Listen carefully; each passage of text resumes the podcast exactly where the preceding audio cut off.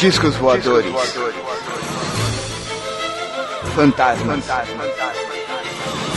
Criaturas horripilantes.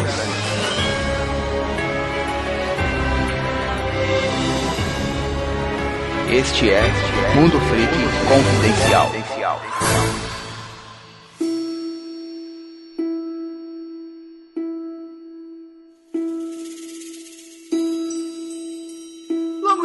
Belas noites, queridos ouvintes. Aqui é o investigador Andrei e hoje nós iremos fazer um especial Aconteceu Comigo, como prometemos. Infelizmente, um dos participantes não vai poder gravar, porque, enfim, tudo acontece com ele. Ele recebeu um ataque astral e explodiu o computador dele. Rafael, infelizmente, não vai conseguir participar de hoje. O HD dele foi pro brejo. Mas semana que vem ele tá de volta, eu acho. E, pra nos ajudar aqui, para fazer esse Aconteceu Comigo especial Ufologia, Marcos Keller. Muito obrigado por terem enviado os relatos relacionados à ufologia, que estão muito bom, viu, cara? Muito bom. Temos aqui também o nosso queridíssimo Lucas Balaminuti, o terror das perigóticas. Ah, eu pego intergaláctico agora que eu tô solteiro, Andrei. Pode vir de todas as partes do universo. Toma cuidado se tiver de costas, que pode ser um cara chamado Astacheran. Aí você confunde e dá pra. O, o Asta pode, ele é muito lindo, cara. Ele é muito lindo. E para falar de Asta, e não só disso também, temos aqui uma continuação, já que esse podcast vai ser lançado logo depois do nosso especial número 100, que foi do Asta Cheran. A gente chamou ele para gravar, já que ele prometeu que ele consegue ser mais believer que o Rafael Jacaúna, o nosso queridíssimo Ramairá. Saudações, freaks. Estamos aí vindo direto de Sirius, ou será Alpha Centauro? Estamos aí vindo dessa loucurada. E antes da gente começar, vamos pros recadinhos rápidos e a gente já volta, prometo.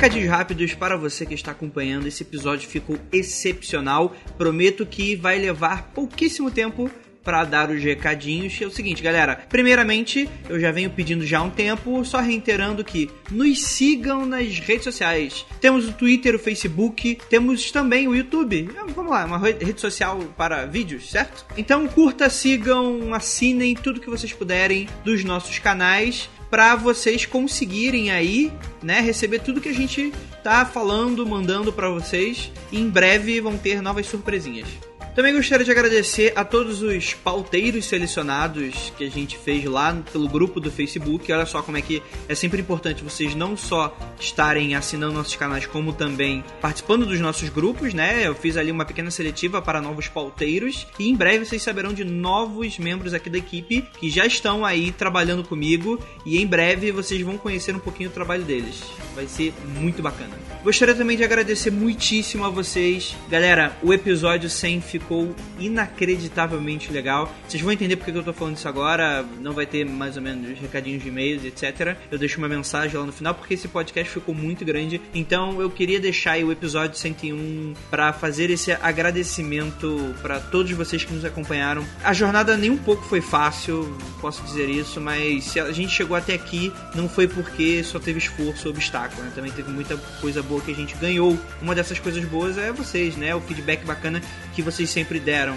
E algo pessoal, assim, muito obrigado, de verdade. A gente alcançou também 700 comentários, um recorde, né, nos nossos posts. E fico bastante feliz que todo mundo curtiu, né? A maioria. Teve sempre aquele, né? 1%, né? Que. Ah, Andrei, nossa. Uh. Mas, cara, a maioria das pessoas gostaram, céticos, believers. Muita gente que confidenciou que não a curtia Asta Cheran. Pra falar a verdade, eu acho que só quem curte são uma parcela bem pouca da população, né? Mas muita gente curtiu a, a maneira como a gente abordou o episódio. E o objetivo foi esse. Não faria muito sentido a gente fazer um episódio de tiração de sarro. Primeiro porque vocês perderiam um episódio legal, semanal. Sei lá, ia um mês, ia ter uma semana menos, porque a gente ia ficar tirando sarro de algo. E que também eu, pessoalmente, não acho legal de nada. Até mesmo coisas que eu não gosto.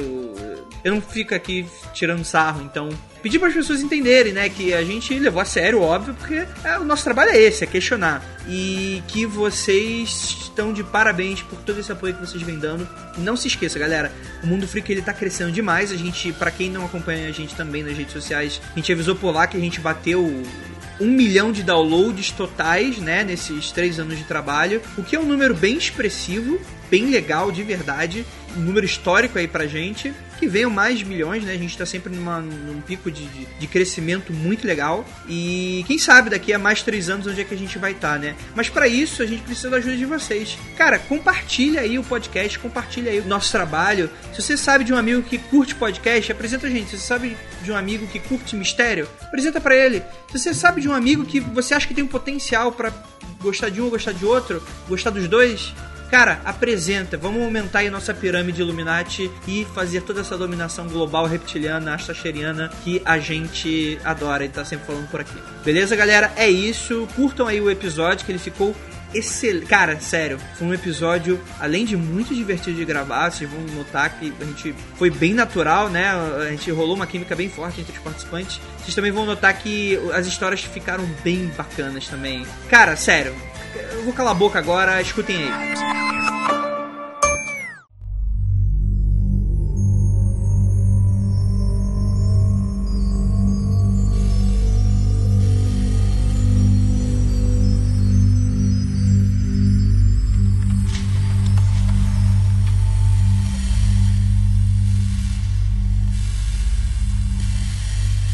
Beleza, galera, antes da gente começar, tem uma coisa que eu gostaria de pedir encarecidamente para você que curte, manda relato para acontecer comigo. Primeiro que a fila tá muito grande, a gente fez esse especial, então meio que vai dar uma furada de fila pra gente selecionou só os de, OVNI e tal. Se você mandou o OVNI, mas não deixou lá na parte de assunto algo que indexasse o seu e-mail, tipo OVNI, ufologia, UFO, qualquer coisa assim, Infelizmente, pode acabar que eu não vi, mas é normal. Eu tinha pedido para você colocar no, no, assunto do e-mail sobre isso. Você não colocou, infelizmente, você não prestou atenção. Mas o que eu queria pedir é que, cara, galera, por favor, escrevam. Galera que escreve e-mail, vamos tentar respeitar a língua portuguesa. Tem muito ouvinte que, assim, que escreve tratados que são muito legais e outros que, assim, duas dicas que eu dou, cara, vírgula e parágrafo. Deixem bastante parágrafo, cara, porque é muito difícil eu ter que fazer isso que aconteceu comigo, eu tenho que consertar tudo. E com certeza ainda tem muita coisa que vai que vocês não vão nem saber porque eu vou estar tá lendo aqui, eu vou estar tá passando de erros meio grotescos. Enfim, é só um aviso aí para caso você queira mandar e-mail para aconteceu comigo, você manda lá no assunto aconteceu comigo. Se quiser, você pode até deixar um assunto. Vamos começar agora a indexar, sei lá, qual é o tipo de assunto? Ah, eu, eu vi um espírito, fantasma, ufologia, criptozoologia,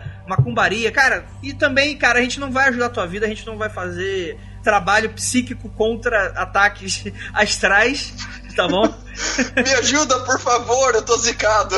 Porque já rolou, cara. Já rolou. Quem é o sabe. É, enfim, né, cara? Vários, vários. enfim, é, é só isso, então vamos começar que o episódio de hoje promete. A nossa primeira história, ela foi enviada pelo Junielton Quirino dos Santos. Junielton, parabéns por esse nome, cara, de verdade. E a história do. E a história do. Ia falar a história do nome dele, só que ele não colocou a história do... É, esse nome parece que tem uma história Olha, aí, hein? Mas a história que ele mandou aqui, nome é A Bola de Fogo.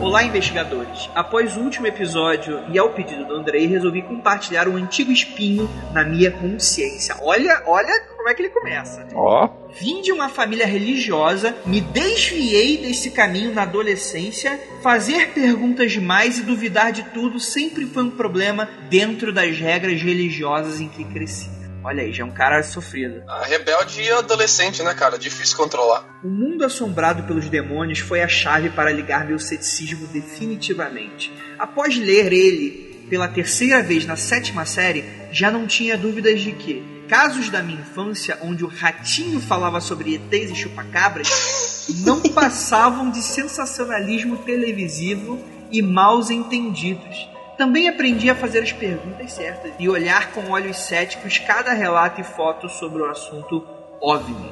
demônios e fantasmas e outras histórias. É interessante que ele começa aqui que o livro O Mundo Assombrado pelos Demônios é do Carl Sagan, né? Ele é um ótimo livro. Recomendadíssimo, cara. Recomendadíssimo. Essencial. Muito diria. bom. Eu só não sei se eu, se eu conseguiria ler ele na sétima série, que nesse cara ele é, ele é mini gênio, assim, né? É, Por quê? pequeno notável. É um livrão pra você ler na sétima série, cara. Eu tava Eu lendo Harry conseguia. Potter. Eu acho que eu não conseguia falar nem Carl Sagan na sétima série. Mas o, o legal do Carl Sagan é que ele é. Ele é um cara bem didático, né? Ele é aquele cara mais marketing pras massas, né? Tanto por isso que o Cosmos fez bastante sucesso. Mas é claro, né? Ele tá lidando aí com linhas de pensamento e linhas de interesse que muitas vezes não é, não é do padrão adolescente, né? Pelo contrário, né?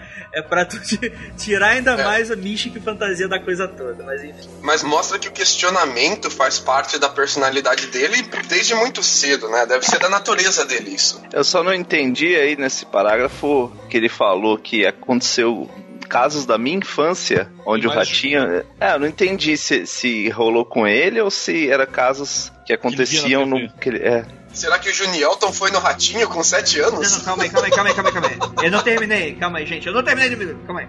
Vamos terminar.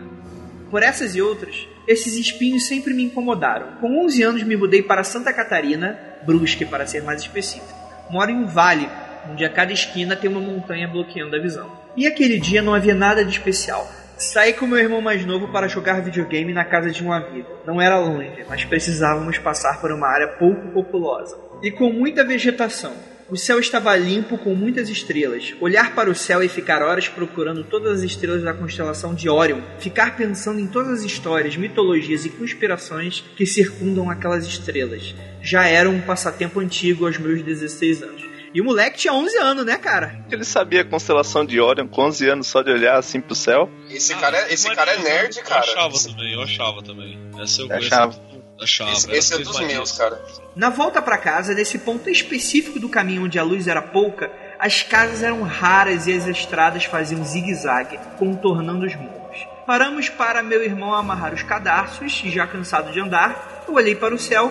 Não houve tempo para me preparar. Uma luz enorme cruzou meu campo de visão logo acima dos morros, cheios de árvores com que eu estava acostumado, sem deixar rastro de fumaça ou qualquer vestígio com qual eu pudesse me apegar. A luz sumiu atrás de um morro e ela tinha uma forma circular estava em chamas a uma velocidade baixa, mas constante. Estava em chamas, mas não havia cauda. Estava baixa demais para ser um meteoro. Não tive tempo de olhar uma segunda vez, mas aquilo não parecia certo. Tinha o tamanho de uma caixa d'água grande, aquela distância e aquela velocidade eu devia ter ouvido o ruído de motor ou do ar se desdobrando em volta do objeto voando. Aquilo passou muito perto das copas de árvores, mas não houve luz. As árvores pareciam não compartilhar da mesma visão, pensei. Tudo não durou mais do que três segundos mais. Mantive vivo em um pedaço de papel, para não adicionar lembranças falsas, aquele evento que não se encaixava nas minhas explicações. Minha maior frustração foi ter olhado para baixo e ver meu irmão amarrando tênis. Contei a ele, caralho, que merda, né, cara? Vou baixar o cadastro, passou, Bem na hora. ah, passou Satã voando em cima de mim, eu não vi, né, cara? Foda.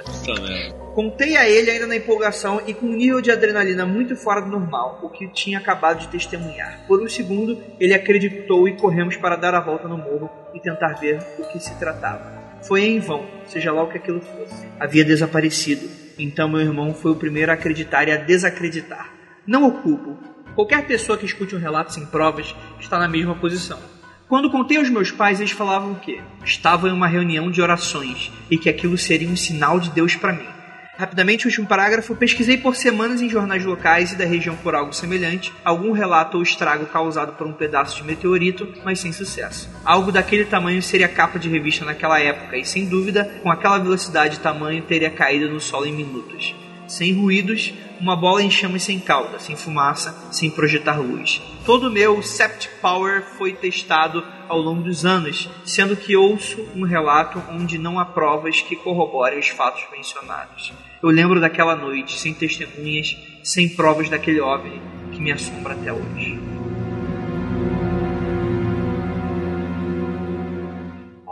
Olha Olha. Que relato excelente, cara. Esse cara, ele é muito bom. Esse cara escreve muito bem, cara. Que relato maravilhoso. O que eu achei legal, bacana, é que ele falou sobre essa coisa do- dos pais estarem orando, que aquilo poderia ser uma visão de religião. Tipo, dá pra lembrar de vários relatos de figuras religiosas ou mensagens divinas no céu que acontecem, tipo, em diversos momentos da nossa história. E tu imagina, cara, se for realmente um relato de disco voador e foi erroneamente, ou porque não pode ser certo, né? Mensagem de anjo, né? De Deus no céu, ou coisa nesse sentido. É interessante, né? Seriam os anjos astronautas?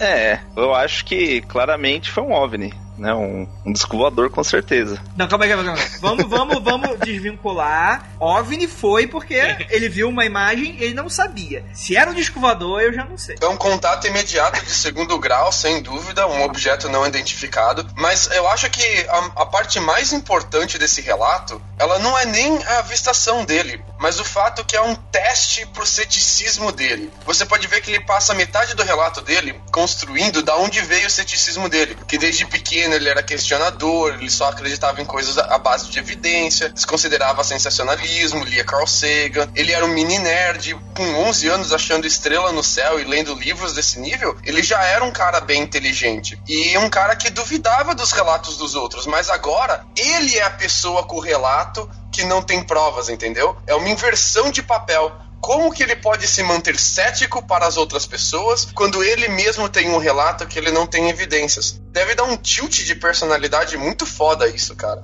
Eu acho que pode ser um indício de que, corroborando com essa teoria de que poderia ser uma mensagem pra ele, que o, irmão baixou bem na hora pra amarrar o sapato e não viu nada. E foi bem nessa hora que ele viu a, a, a mensagem, né? Que de certa forma seria só pra ele. Então pode ser um- uma questão interessante aí nesse Olha sentido de, só. de que se E aí- for pra ele mesmo uma mensagem, né? Foi pra ele só. E aí casa um pouquinho o que o Andrei falou também a respeito de uma visão um pouco religiosa desses fenômenos de objetos voadores, né? Que você pega, se eu não me engano, é Ezequiel. Eu não vou lembrar, o- eu, eu acho que no capítulo 1 eu não vou lembrar os versículos, mas Ezequiel tem aquela coisa de que ele olhou e viu rodas no céu e viu olhos, né, brilhando. Então bate muito com alguns desses vestígios que hoje a gente fala sobre alienígenas, né, sobre UFO, sobre discos voadores e tal, que ainda a gente coloca tudo no mesmo bojo. E realmente é um, um relato bem legal. E você vê que, pra você, Junielton, o, o bagulho é questionar mesmo, né? Você questionou sua fé e depois foi questionado o seu ceticismo, e aí vai ser questionado tudo, né, cara?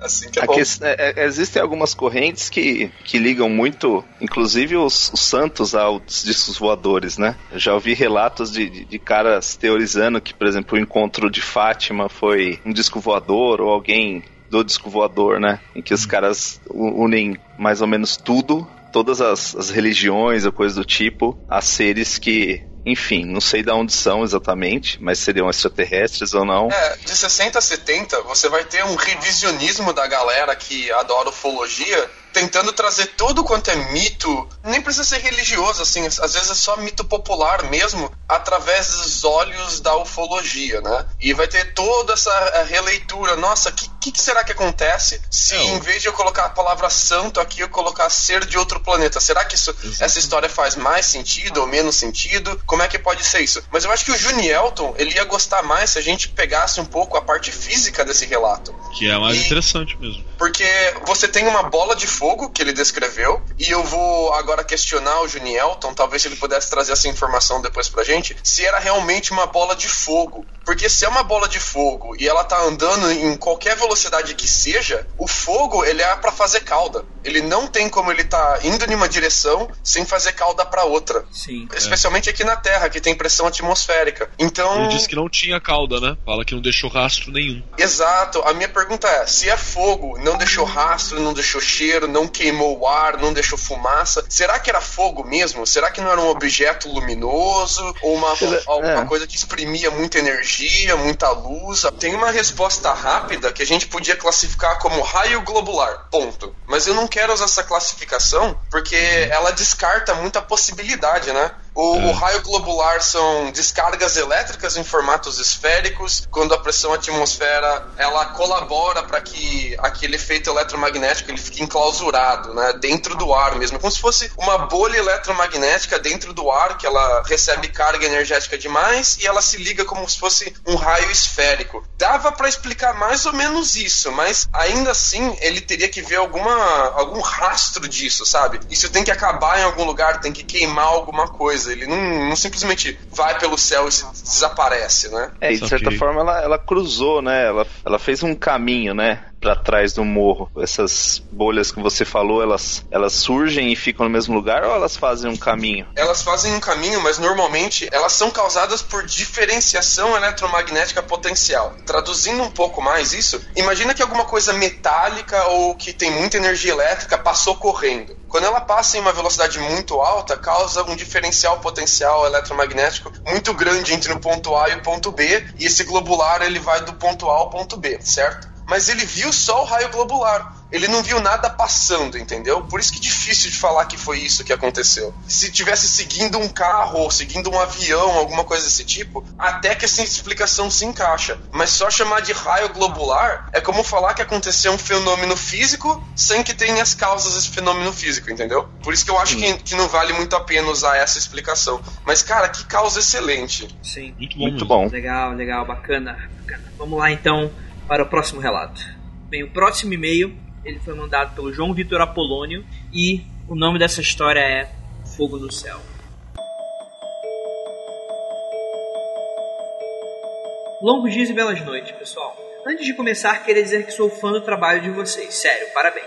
Obrigado. Oh. Vamos ao relato. Aconteceu há alguns anos, 2011 para ser mais exato. Eu costumava me reunir com meus amigos sábado à noite para curtir, jogar videogame e colocar o papo em dia. 2011? Será que ele estava batendo um tibia ainda? Jesus, Lucas. E, numa dessas noites, após deixar quase todos em suas respectivas casas, eu era o único a possuir carro e habilitação. Faltando somente um, que mora próximo a mim. Estávamos no carro, eu e esse último, e ao parar, aconteceu algo bizarro. Presenciamos um clarão. Aquele clarão que ilumina, muito parecido com um clarão de raio, mas como não houve trovoada, ficamos chocados. Tentamos encontrar alguma justificativa lógica e deduzimos que poderia ter sido o transformador de energia, mas também não houve explosão. Resolvi dar partida no carro e dar uma volta no quarteirão. Constatamos que não havia nenhum transformador de energia nas redondezas, somente os postes de luz. Até pensamos que poderia ter sido algum balão ou até mesmo um avião, mas o céu estava limpo. Após essa volta no quarteirão, parei o carro no mesmo lugar próximo à casa desse meu amigo e eu vi algumas pessoas paradas na rua. Estavam em um ponto de ônibus. Resolvi perguntar a elas se havia visto esse clarão. Não houve surpresa, elas também viram e estavam assustadas. Eu sou um believer, então, para mim, vivi um contato. Antes que questione, não me senti mal, nem com sono e nem percebi que o tempo parou. Meu amigo é cético, mas admite a situação anormal que presenciou.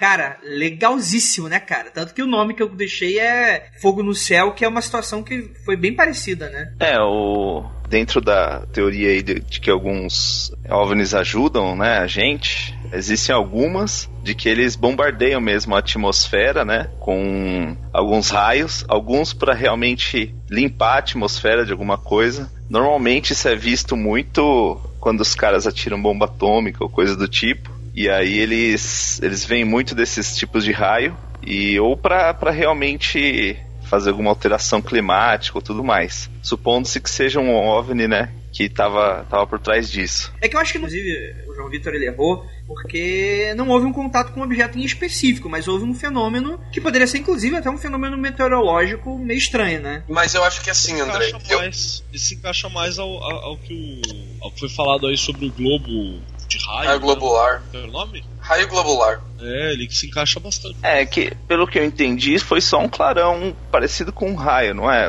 Aquele clarão que acompanha o raio. Sim, sim, mas foi só o clarão, não teve raio. Então, nem, nem sempre quando tem raio você escuta o trovão. Mas eu acho que raio ele é característico o suficiente pra pessoa conseguir reconhecer, sabe? Bater um raio e bater uma luminosidade grande e a pessoa não classificou aquilo como um raio, eu acho que foi algum tipo de luminosidade diferente, né? Senão ele teria descartado essa hipótese. Pra ter intrigado tanto ele, eu vou partir do pressuposto de que bateu a luminosidade e alguma característica dessa luminosidade não era normal de raio. O que ele deveria ter feito, e que se acontecer alguma vez na vida com algum ouvinte que eu vou recomendar, não é você sair procurando OVNI pelo quarteirão, mas você procurar efeitos disso na sua casa. E você pode fazer isso vendo se os objetos metálicos que estão com contato no chão, especialmente os que não são emborrachados, eles têm alguma diferença com o ímã, se a, a imatização deles mudaram. Você não precisa comprar aqueles detectores de metais que são caríssimos e praticamente inúteis, mas com, com pequenos aparelhinhos assim que custam de 20 a 30 reais, você consegue medir a corrente do, das coisas metálicas na sua casa. Ver se mudou alguma coisa na, na, na potencial da, da rede elétrica na sua parede, ver se mudou a luminosidade das suas luzes. Tem como você ver no, naquele aparelhinho que mede a eletricidade na sua casa depois se teve algum pico de energia na sua casa. E aí você pode medir melhor se foi um evento meteorológico que aconteceu na atmosfera e se espalhou, ou se foi um evento localizado que aconteceu só naquela região, sabe? Sim, com certeza. Isso é bacana. E vocês citaram o raio globular. O raio globular ele é um mistério, eu acho que até hoje, né? Inclusive, se eu não me engano, ele é uma, apenas uma hipótese da existência dele, já que é muito difícil de provar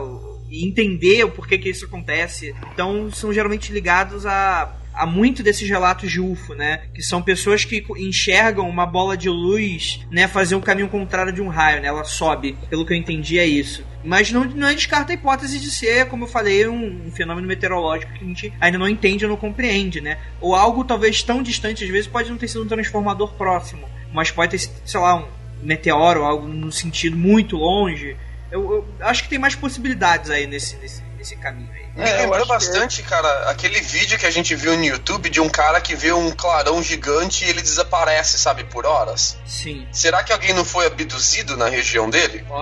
ah, eu acho que. Acho que é bem possível. Claramente é isso. Claramente. Sem dúvidas nenhuma. cara, o que o Rafael é com demônio, o Ramairá é com um ET, cara. É impressionante. É verdade. É claramente não, isso. Talvez seja bacana se ele tivesse no, no dia seguinte uh, coletado algumas entrevistas com as pessoas, né? Viu? Você viu algum clarão ontem à noite? Ou às vezes talvez nem usar, nem usar a palavra clarão para não induzir a pessoa a uma resposta, né?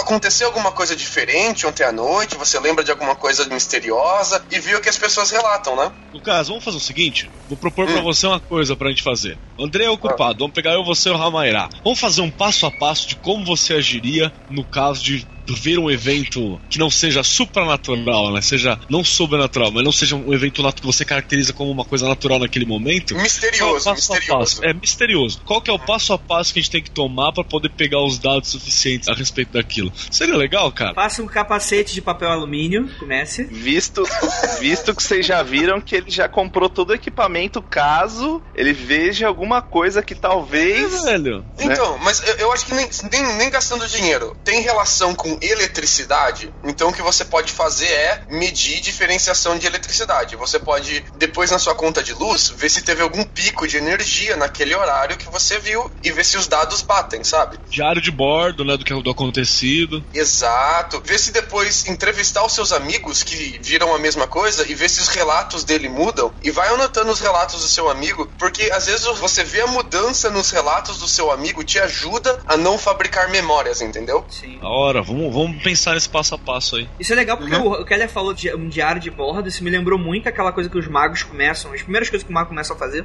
a questão do diário mágico, né? De você ir anotando as suas experiências. Mas nesse caso, como o mago ele tá sempre entrando em contato com diversos experimentos dentro das crenças dele, todos os dias você registrar toda hora, faz sentido, né? Agora, esses relatos aí são meio únicos. Mas seria talvez interessante você realmente manter algum tipo de registro desses e ir anotando, assim, coisas interessantes que você cheque ou veja e manter para você. Eu acho que seria um negócio bem bacana. Não, não, mantém para você não. Manda para nós. não, não pra você não. Cara, se tu quiser ficar vasculhando dado de ouvinte, fica à vontade, cara.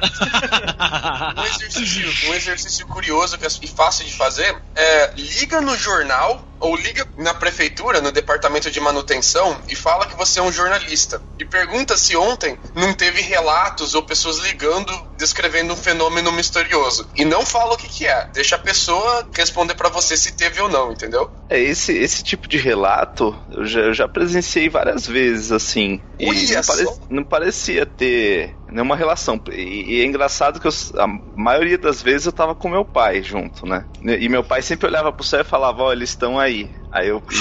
Ah! Puta, tu me lembrou que eu vi um Osni, cara. Eita! Ah, é? Nossa, guarda, guarda o conto, André. Conta, conta, conta. Ah, cara, aqui nos Estados Unidos tem mais pro norte, mais pra perto de Chicago, em Illinois, tem a região dos lagos. Tem uns lagos enormes, assim, que você tá no meio do lago, parece oceano. Você não vê onde o lago acaba. A galera normal aqui tem barquinho pequeno, jet ski e brincar no lago, né? E eu tava no lago e tava anoitecendo. Eu tava em uma lanchinha bem pequena, assim, sabe? para três pessoas, bebendo com os amigos meus. E a gente tava bem no lago, assim, a gente tava pescando, bem no meio tal. E tem um, um toque de recolher, eu acho que era sete da noite, porque daí acaba a luminosidade, né? Perigo ter um acidente, você não vê a pessoa, né? Então, tava começando a chegar perto das sete, a gente foi tentar ligar a lancha, ela não ligava mais, ela atolou na água.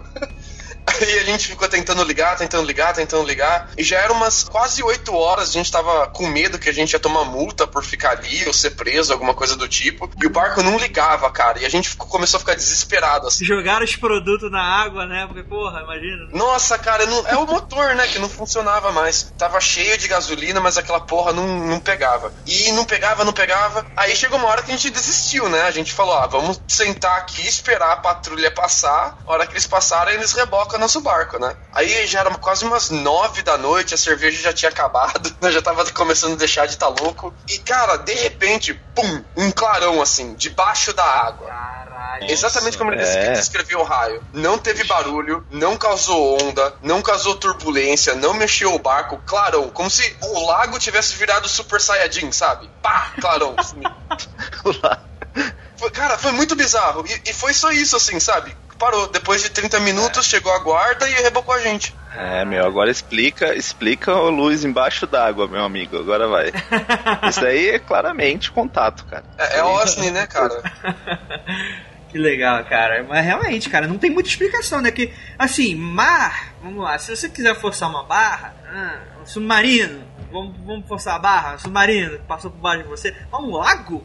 O que, que pode ter de elétrico luminoso dentro de um lago? Eu sei que vários raios, eles não caem do céu para a Terra, né? Eles saem da Terra e vão em direção ao céu, a direção contrária que a gente está acostumado. E agora eu não sei se isso é possível acontecer debaixo do lago, né, cara? Eu não sei, mano. É, existe assim uma, uma corrente dentro da, da ufologia de que existem, e aí pode ser mais ou menos ligado aos reptilianos ou não, né? mas normalmente de que existem galerias, né, dentro da essas galerias subterrâneas. Não, não chega a ser uma questão que nem a Terra Oca, mas de que realmente existiriam seres vivendo em galerias subterrâneas aí. E pode ser que tinha uma galeria subterrânea embaixo desse lago aí. Os caras acharam que estava tranquilo para sair, mas vocês estavam lá ainda. Ó, eu, eu, eu, eu não quero. Que você tem que voltar para lá, conversar com a galera em volta e ver se já aconteceu alguma coisa parecida naquele mesmo lugar. O guarda costeira falou que não viu nada, cara. Não é guarda costeira, é guarda do lago, né? É Ranger. Uhum. Eles falaram que não viram nada, cara. A gente perguntou para eles. Mas será que pessoas ali, pescadores, nunca viram nada parecido? É, faltou perguntar mesmo, faltou a gente seguir o manual Mundo Freak de coletar dados para relatos. A gente tem que criar um manual mesmo, mas enfim, isso vai ser pro outro lado. Vamos criar, vamos criar. Cara, raio eu acho difícil, porque eu já vi um raio cair na minha frente. E assim, é algo que não é. Você sabe que é um raio, porque no momento que aconteceu comigo, o que, que rolou? Tava uma tempestade imensa, né? Eu morava no Rio de Janeiro ainda, era uma casa com piscina. E eu tava, sei lá, eu tava vendo a chuva, porque eu, eu enfim, eu gosto de ver a chuva, eu sou desse. Caralho, que hipster, hein? Ficar vendo a chuva e ouvindo música indie. Você tava dançando também. Não, cara, eu tava lá vendo a chuva, bebendo um café, qualquer coisa assim, e observando, tipo, sei lá, viajando ali na chuva. De repente, cara, um clarão absurdo e um estrondo. Brá, tipo, foi, tipo, foi muito forte. Tanto que eu, tipo, em um movimento até quase involuntário, eu dei uns dois ou três passos atrás e eu voltei pra cozinha, que eu tava meio que na varanda, olhando, olhando na mesma direção da piscina. E, tipo assim, aí eu parei assim, aí eu voltei. Quando eu voltei, tava, continuou chovendo. Eu falei, caralho, caiu um raio aqui nessa porra. Aí, tipo assim, aí eh, o que eu confirmei que era realmente um raio, porque às vezes, sei lá, às vezes, sei lá, a memória confunde, isso poderia ser qualquer outra coisa, porque ser humano é idiota a ponto de, de, de, você questionar certas coisas meio óbvias. E depois a gente descobriu que a piscina ela começou a ter vazamento. E, cara, não era piscina tipo fora da terra, né? Era, era escavada mesmo, era, era, era feita, azulejada. E, cara, os azul, tipo, tinha um. um não, era, não era nem um buraco perceptível, mas meio que uma rachadura no fundo inteiro na piscina fazia um X de canto a canto da piscina. E se conectava no, no centro. E aí, tipo assim, aí tá, a piscina começou a ter um problema que qual era o problema? Você enchia a piscina, só que ela só conseguia ficar um, um, um, certo nível, porque, pelo que eu entendi, depois de um certo volume começava a vazar pra terra, né? A gente começou até a ter medo que isso poderia, sei lá, água umidificar o solo, acontecer algum acidente com a casa, né? Afundar o terreno, qualquer coisa assim. E a gente teve que reconsertar depois, tipo, colocar depois uns azulejos besuntados com o negócio lá de impermeável, etc.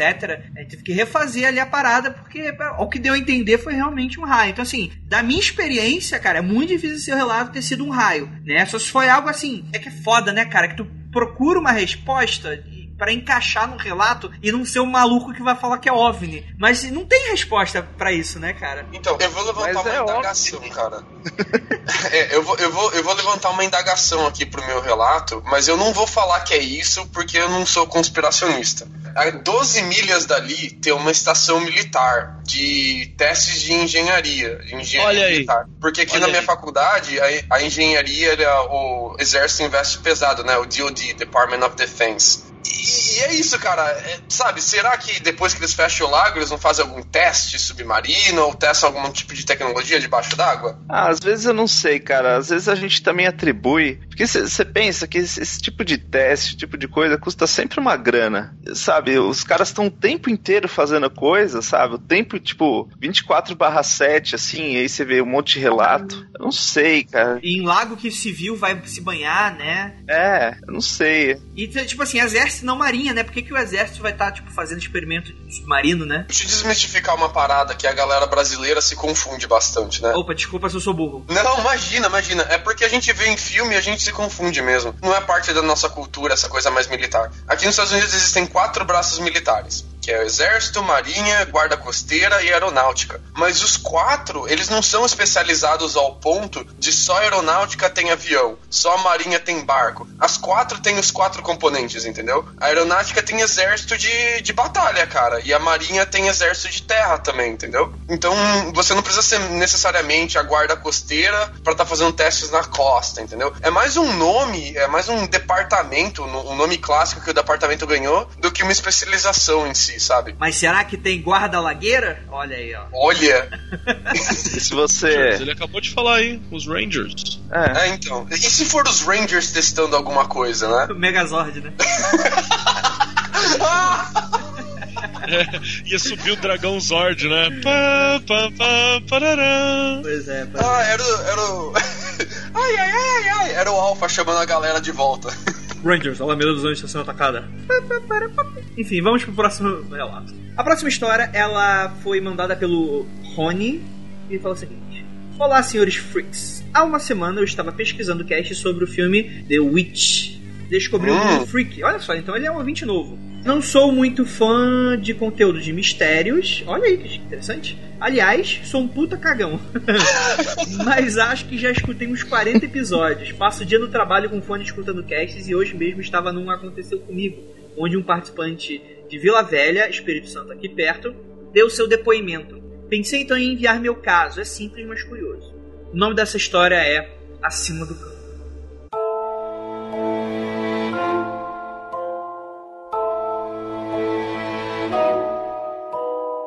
Essa parada rolou aqui onde eu moro, em Piúma, uma pequena cidade costeira do sul do Espírito Santo. Era verão de 2002, janeiro, a praia estava lotada como de costume nessa época. Éramos eu, 16 anos, meu irmão, 12 e meu primo, 13, que passávamos férias na nossa casa.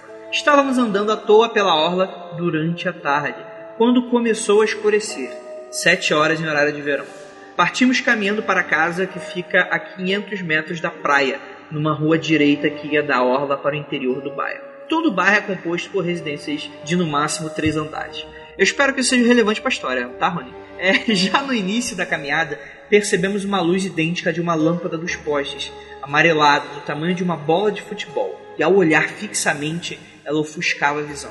Era como se alguém tivesse amarrado uma lâmpada num cabo e esta saísse voando até chegar no limite deste cabo, fazendo apenas pequenos movimentos suaves. A rua estava movimentada, mas aparentemente só nós três estávamos dando atenção, pois ela não estava exatamente sobre a rua. Ela ficava a 45 graus em nossa frente em relação ao caminho que estávamos tomando e levemente sobre as casas que estávamos à nossa esquerda. Já tendo caminhado 200 metros, percebemos que ela continuava na mesma distância à nossa frente. Era como se ela soubesse o caminho da nossa casa e estivesse alguns metros à frente. Continuamos fitando a mesma, começamos a achar aquilo muito assustador, pois calculamos que, se alguma pessoa estivesse segurando um balão por uma linha, essa pessoa deveria estar à nossa frente ou atrás de nós, mas não havia ninguém. Este bairro tem outras ruas paralelas, porém as quadras são extensas, ficam a 200 metros para a esquerda e para a direita. Era basicamente impossível alguém estar gerenciando esse objeto de tão longe e de tal altura, pois as casas obstruiriam qualquer tipo de fio ou linha. Chegamos em casa e ela ficou brevemente paralisada nos mesmos 45 graus à nossa frente, ali na altura de dois postes de iluminação. Subimos para minha casa, que fica no terceiro andar. Lá fomos em direção à varanda, que fica voltada para a rua, e poderíamos ficar a pouco menos de 10 metros da luz. Já chegamos alarmando a toda velharada e toda a velharada chegou junto, mas a luz não estava mais lá. Agora ela estava a uma distância de duas quadras. Não havia grandes construções e na época haviam muitos lotes vagos. Em um deles, pessoas jogavam bola num campinho de areia e, acima deles, na mesma altura que antes, a vimos da rua. Lá estava ela, como se algum deles estivesse segurando por uma linha. Mas deixo claro, e disso nunca me esqueço, nenhum deles olhava para cima. Era como se eles estivessem vendo e eu fiquei lá por muito tempo observando mas a luz ficou lá por muito tempo com pequenos movimentos sobre o campinho de futebol. Não lembro de ter visto ela sumir, mas todos lá em casa viram a luz sobre o campinho. Acho que eu mesmo quis acreditar que não era nada, mas isso não me sai da cabeça. Depois disso, ouvi muitas histórias sobre pontos luminosos, balões meteorológicos, mas sei lá, o que acham disso?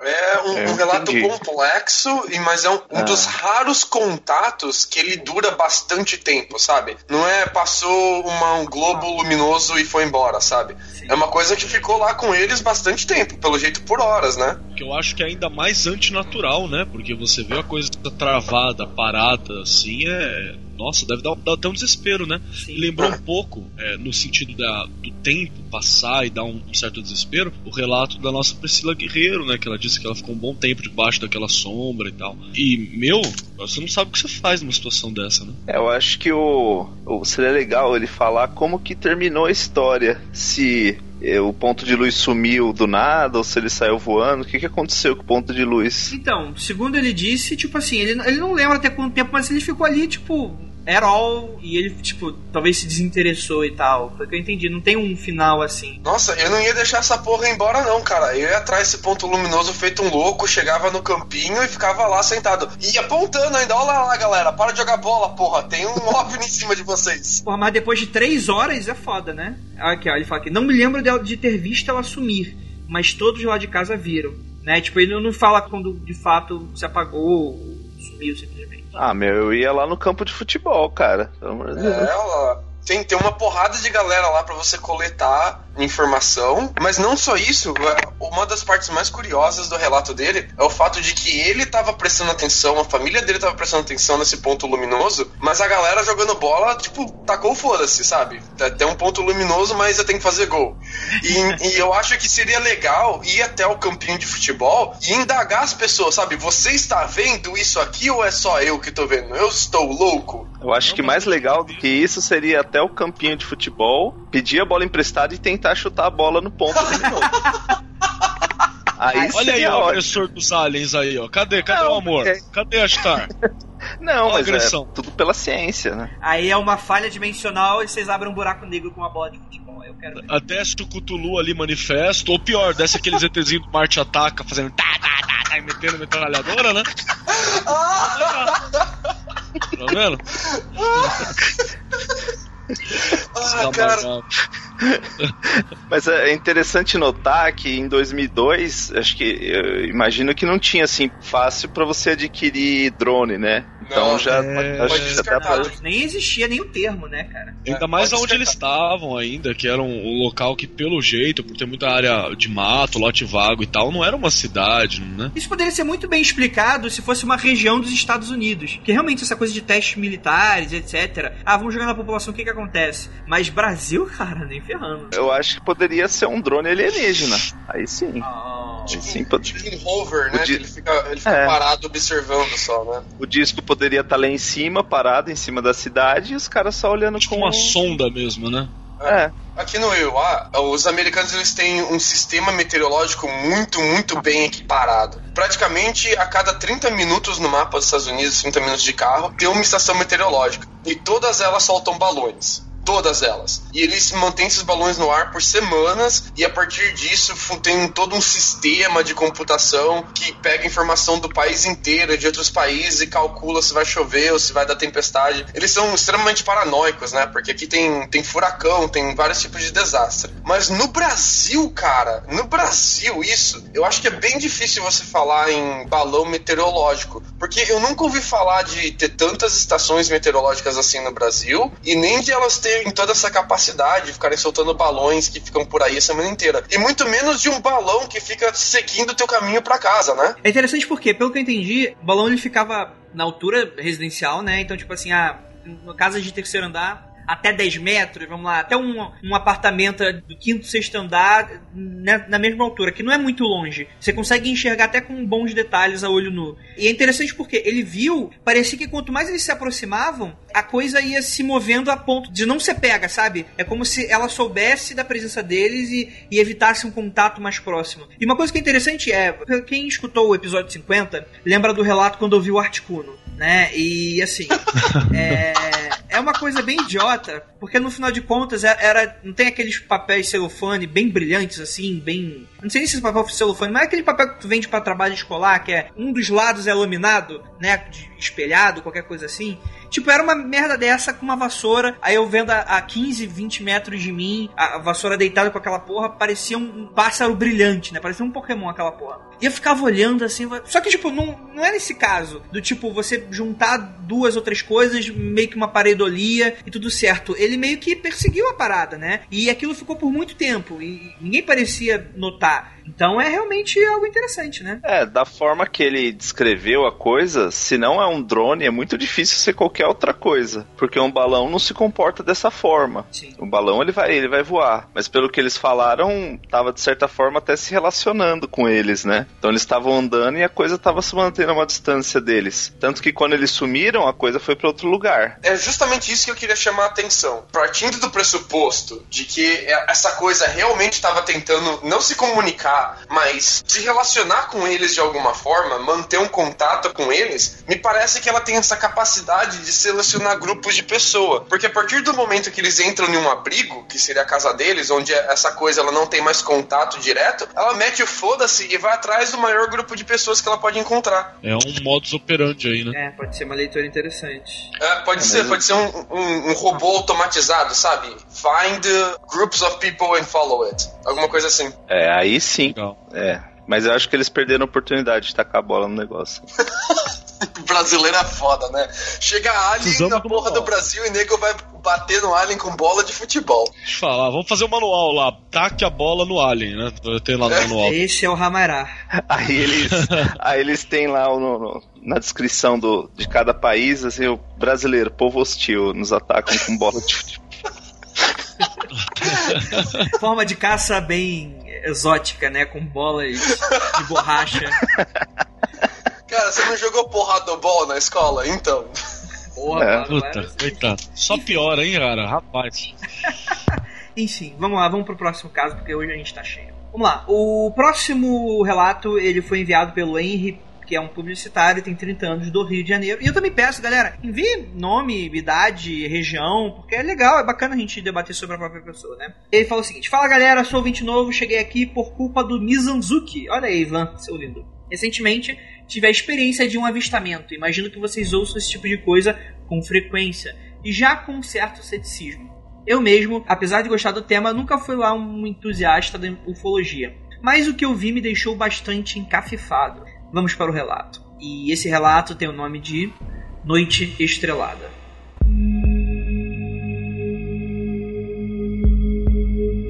Na noite do último 6 de março, avistei um objeto voador que não pude identificar. Estava no terraço da minha casa, quarto pavimento, quando vi este objeto. Ele não emitia nenhuma luz e tinha um formato retangular, tal como uma pipa chinesa, e voava bastante rápido na direção leste-oeste. Pude observá-lo por pouco mais de 10 segundos, até que a poluição das luzes urbanas ofuscasse no horizonte. O objeto também não produzia som algum e deslizava pelo céu numa velocidade alta e constante. Suas cores quase que o camuflavam totalmente no céu meio empoeirado. Num primeiro momento imaginei que fosse até a ISS. Eu não sei o que é ISS. Alguém sabe o que é ISS? Não. Cara, eu acho que ele quis falar ISIS, esqueceu um, A, um I. Será? Olha, mas ele fala aqui que essa possibilidade é bastante improvável, já que, vista de olho nu, a estação se confunde com uma estrela. Então deve ser alguma estação. Estação Espacial Internacional, International Space Station. Olha aí, ó. Ah, nós somos tudo, tudo mongol pra caralho, hein? É, International Space Station. Ah, desculpa aí, Henrique, foi mal. Pessoalmente, minhas teorias mais racionais me levam a crer que o objeto avistado seja uma aeronave de vigilância stealth, ou até mesmo uma pipa modelo avoada, mas a verdade é que não tenho absoluta certeza de nada. Caso alguém aqui tenha conhecimento de algum relato parecido, por favor me ajude.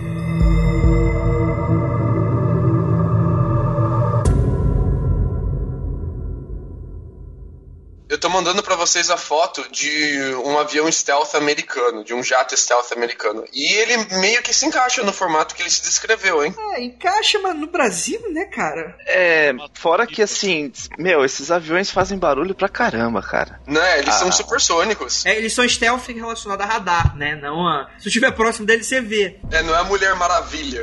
É interessante porque, cara, ainda mais, cara, tu vê que tu confunde com uma pipa.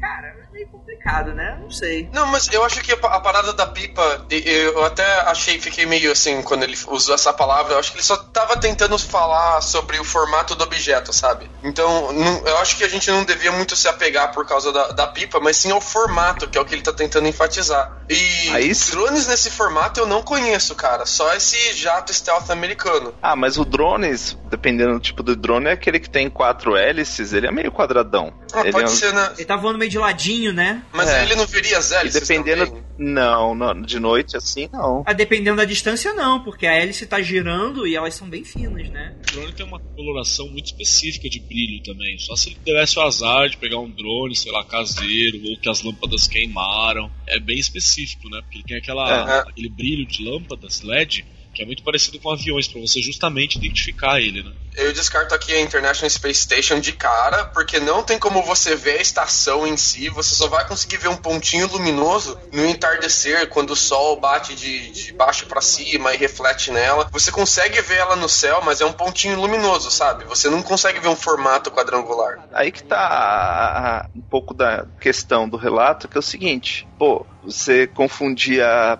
International Space Station com uma pipa, a que distância tava, né, a questão, Caralho. assim, Ah, então, ele é paraquedista. né, então assim, é, o que eu acho que seria interessante ele pelo menos falar mais ou menos a que distância tava, estava voando ali próximo da cidade, próximo dos, das construções, ou se tava realmente no alto total, assim, né. É que depois de uma certa distância no céu, é muito difícil você conseguir falar qual que é o tamanho e a distância do objeto, né? Pode ser um objeto pequeno perto ou grande longe, né? Depois de uma certa distância, assim, que a gente tá acostumado, a, a gente não tem a capacidade mental de determinar qual a distância de um objeto. Mas o fato de ser um objeto retangular é o X da questão aqui. Porque eu acho que descarta muita coisa logo de cara, como a International Space Station, e abre umas possibilidades bem cabulosas, assim. Por exemplo, se for um jato, o que, que o jato tá fazendo no meio da cidade, né? E não era pra ele ouvir o barulho do jato? Com certeza ele ouviria. Se é um drone, por que, que ele não viu as hélices do drone? Ou é, a velocidade daquilo era uma velocidade pequena o suficiente para ser do drone? Porque parece que ele perdeu o contato muito rápido, né?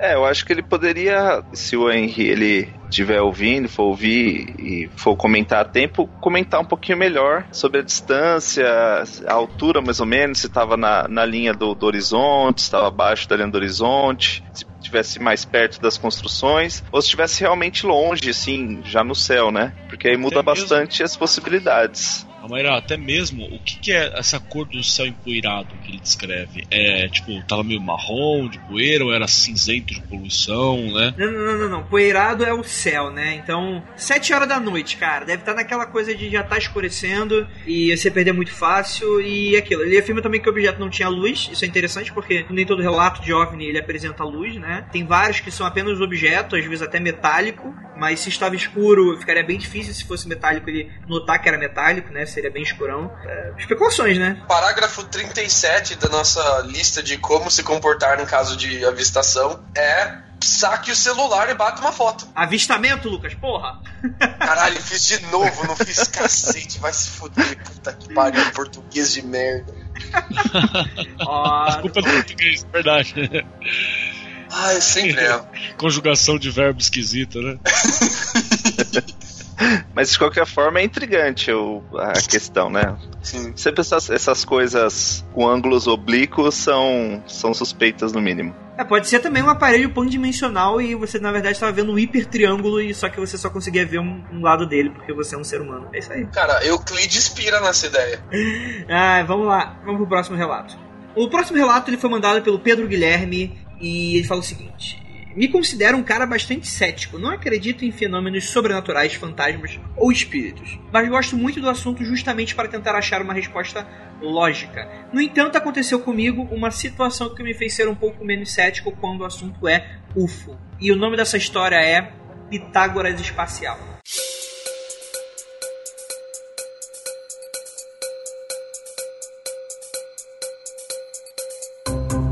Em 2008, quando tinha 18 anos, eu terminei um treino de karatê e ia voltando a pé para casa. Eu ia junto com um colega de treino que morava perto de mim. Algumas ruas depois da academia, em uma avenida aqui de Goiânia, nós dois encontramos um casal de amigos e paramos para cumprimentar. De repente, um desses amigos reparou em algo no céu bastante incomum. Parecia ser uma nuvem pequena, porém ela brilhava e o brilho ia aumentando. Era a nuvem do Goku, né? É, nuvem voadora. Nós quatro então passamos a observar aquilo, e do nada o brilho se apagou, e de lá saiu um objeto voando. Jesus! Ô louco! Caralho. É. Esse objeto tinha um formato triangular, parecia uma asa delta. Era de uma cor avermelhada, próximo ao rosa. Estava em uma altura não muito grande, mas também não tão perto do chão. Eu chutaria que estava na mesma altitude que um avião de porte pequeno. Esse objeto cruzou o céu em uma velocidade constante até sumir no nosso campo de visão. Cético como sou, tentei achar várias explicações para isso, desde algum bilionário maluco que comprou o jatinho rosa até a balões meteorológicos, mas nada explica, pois não era um objeto que vinha de algum lugar e que passou por nós, mas o objeto saiu daquilo que parecia ser uma nuvem brilhante e não fazia barulho nenhum. Se eu tivesse visto sozinha, poderia achar que é um truque da minha mente, mas como vi com mais três amigos, só me resta de fato dizer que era um OVNI. Sei que OVNI não quer dizer alienígena, ele diz aqui entre parênteses. Essa é a minha história e se vocês puderem me ajudar com alguma explicação, ficaria contente. Isso aconteceu em Goiânia, a avenida que avistamos é a Avenida 84. E aí, alguém se habilita? É, isso daí é claramente extraterrestre. esse, esse não tem como. Ah, Cara, que estranho, a, mano. A, a, gente tem raio globular, mas a gente não tem raio pitagórico, cara. É. Pitagórico.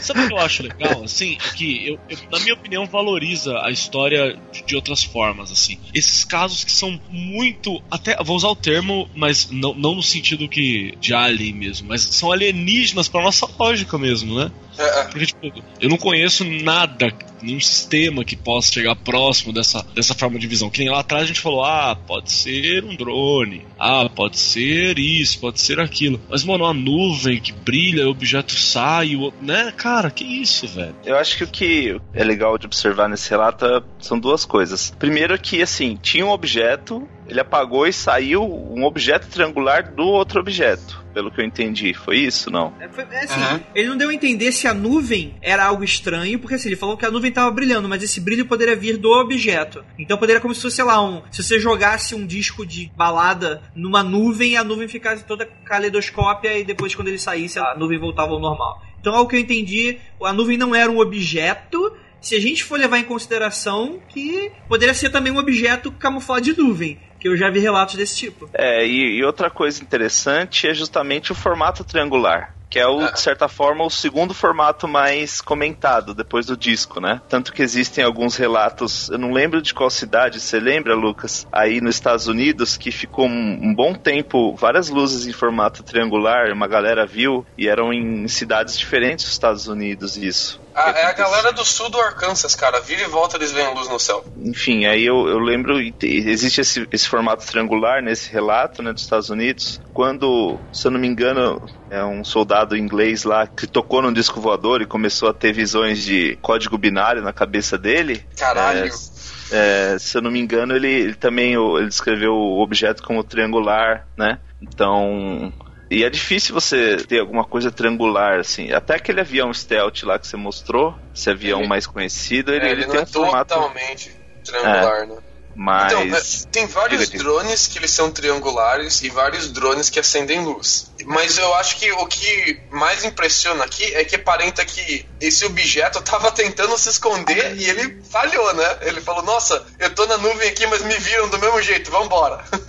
Eu acho que a, a, a, parte mais intrigante não é nem a luz, nem o formato do objeto, mas o comportamento dele, né? Porque parece que ele estava claramente tentando se esconder e quando ele se viu descoberto, ele picou a mula rapidinho Cor avermelhada, é, tem algumas coisas próximas ao rosa. É interessante essa, essa questão dele ser avermelhado com cores próximas ao rosa, né? Precisa observar se era só algumas luzes ou alguma coisa que foi superaquecida, por exemplo, que normalmente quando você... Ah, bem lembrado. Superaquece alguma, algum metal, coisa do tipo, ele, ele começa, tende a ter essa cor avermelhada, né? Principalmente talvez, no... Talvez entrando na atmosfera, né? Ele esteja superaquecido a parte baixa dele, né? A parte inferior. É, pode ser, pode ser. Para os ouvintes que são mais nerds de drone, para não me xingarem depois, os drones americanos que têm formato triangular, que são drones militares e de espionagem mesmo, são o X-45C e o Neuron, o Sentinel e eu acho que o 47C também. Eles são todos triangulares, mas nenhum deles tem essa capacidade, nenhum deles é avermelhado, né? Nenhum deles tem essa capacidade de iluminar nuvens ou sair iluminando as coisas assim. Eles não são feitos para isso. Com certeza. Vamos então para o próximo relato. Esse relato ele foi enviado pelo Daniel Bittenmuller, não sei de que país veio esse sobrenome. E ele é pai do Gohan. Ele colocou essa informação, mas não sei porquê. É, o seu filho vai sofrer muito, Daniel. É... o nome do relato dele é Sonho Distante.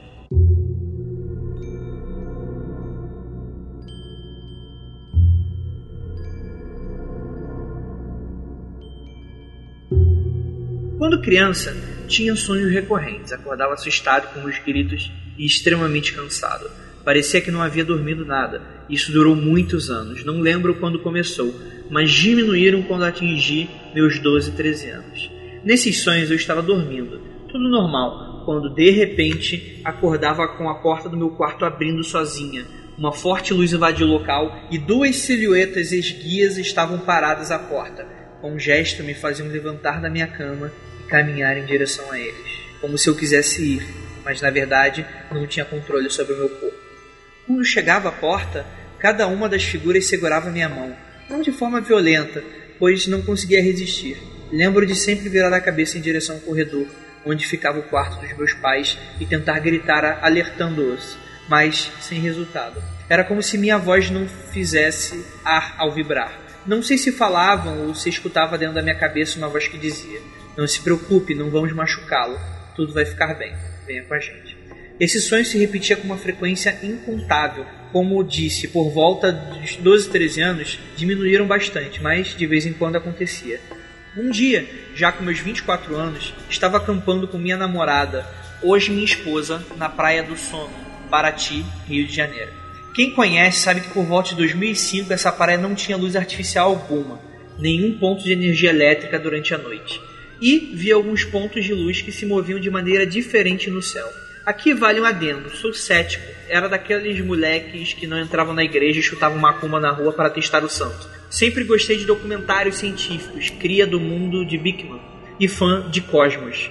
Li O Mundo Assombrado pelos Demônios aos 14 anos. Acredito que sei fazer aquele teste para saber se é satélite ou fenômeno natural, sabe? Satélites não vão para o oeste, etc. Pois bem, naquela noite viu luzes bem diferentes de tudo, dançando no céu, sincronizadas, uma acima das outras, variando entre uma verde brilhante e um vermelho intenso, acima das montanhas. Em uma região que sabe-se não ter estradas nem vilas, dentro da reserva de proteção Pissinguaba, na mesma noite o sonho aconteceu novamente. Acordei com a barraca sendo aberta, a luz intensa me acordou e as figuras estavam lá, paradas, me olhando. Meu Deus, que horror. Jesus. Tentei proteger minha namorada, mas assim como acontecia no quarto, não controlava meus movimentos e não conseguia emitir sons. Minha namorada parecia um sono profundo. Me levantei, as figuras me deram as mãos como antes e a voz falou em minha cabeça: Não iremos te machucar. Não se preocupe com a companheira. Vocês estão seguros. Acordei na manhã seguinte como se não tivesse dormido e com minha namorada brava, pois eu estava com o pé todo sujo de areia e consequentemente toda barraca e caralho, eu tô arrepiado aqui e tinha certeza que não havia ido me deitar com os pés sujos, muito menos com tamanha quantidade de areia. Ou ela teria me colocado para dormir com os caranguejos.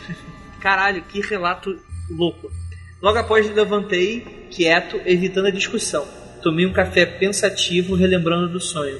Pretendíamos ficar mais alguns dias, mas fiquei extremamente incomodado com o ocorrido. Convenci ela a voltarmos para São José dos Campos no mesmo dia. Algum tempo depois assisti um documentário a respeito de sonhos recorrentes envolvendo aliens. E o lado cético queria que Carl Sagan gritava para mim: Vai pseudar?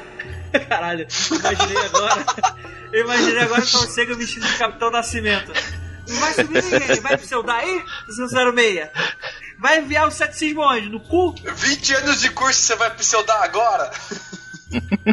Hoje estou casado, tenho um filho de 5 meses de Gohan meu próprio apartamento, o sonho diminuiu ainda mais, apesar que, ao menos uma vez por ano, que me lembre, eu tenha. Mas, da mesma forma que quando criança, no meu antigo quarto, e sempre que eu tenho, acordo como se não tivesse dormido, extremamente cansado.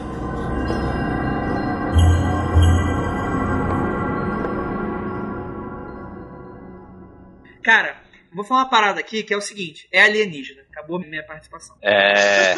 Isso é um relato de abdução, sério, sério. Isso aí é um relato muito sério de abdução. Fudido. E, cara, sério, vai fazer aqueles esquemas de raio-x para ver se tem sonda no teu corpo. Então, sabe o que eu acho que eu faria Eu- eu- também? O, o- sabe aqueles equipamentinhos simples assim? Mede sua pressão, tipo, criar o hábito de medir a pressão à noite sempre, sabe? Toda semana, duas, três vezes por semana, pressão, bagulho de triglicérides, saca essas coisas simples que você consegue fazer em casa? Observar o olho, essas coisas, e quando você tiver esse sonho e acordar, você mede de novo. Porque se você se sente cansado, vai dar uma alteração no, no exame de sangue, deve dar uma alteração em alguma coisa. E aí a gente pode ter mais dados materiais para lidar com isso, né? É, eu acho que vale uma regressão aí. E esse, esse relato ele me lembrou muito aquele filme Contatos de Quarto Grau.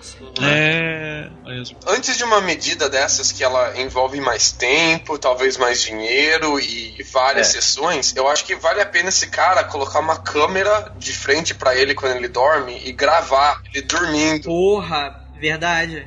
O cara tem que dormir com uma GoPro, né? Com um capacete de GoPro, cara, né? Exato, porque E se esse, cara, pra gente. se esse cara tá tendo algum tipo de viagem mental, não tem nada nesse mundo que a gente conheça que vai conseguir impedir isso de acontecer. Mas se ele estiver tendo algum tipo de experiência física, aí a câmera resolve. Aí a gente consegue saber mais o que tá acontecendo. Mas sabe por que eu acho que é física? Porque, tipo, o relato dele da barraca, ele tava com o pé cheio de areia. Então, André, Só e- na e se- barraca. Só na E barraca. se esse cara, e se esse cara é um sonâmbulo foda? Essa Porque. E ele... porque assim, eu, Ah, eu mas tinha. aí outras pessoas falariam pra ele, não? É verdade. Ou não, cara, ou não. Não necessariamente. Eu, eu, eu tenho um amigo que, que ele é muito. Eu tenho muito carinho por esse, por esse amigo, um dos meus melhores amigos. E a gente vivia dormindo na casa do outro, assim, jogando Age of Empires, madrugada fora. E esse cara era um sonâmbulo foda, cara. Não acontecia toda noite e às vezes ele só resmungava e revirava na cama, assim. Mas eu já peguei ele mijando no banheiro e errando, sabe, mijando no meio da parede, assim, sabe? O cara levantava da cama e ia fazer alguma coisa, ia na cozinha, sentava no chão, vira e volta, ele dava uma dessas de sonâmbulo, cara. Eu conheci E uma eu- pessoa que que, que falava que a irmã era sonâmbula, chega cozinhava. Naquela noite que ele mijou na parede do meu banheiro, né? Errou foda, puta, a privada tava do outro lado, cara. Aí eu, eu perguntei pra ele, cara, você teve algum sonho esquisito ontem? Ele falou, cara, eu tive um sonho muito esquisito, mas eu não lembro direito. Aí eu pedia pra ele contar o sonho dele, sabe? E era sempre alguma coisa que ele tinha que bater, ou atacar, ou correr atrás. Ele tava sempre indo atrás de alguma coisa, sabe? Como se tivesse um alvo fixo. Então talvez seja uma constante ou algo recorrente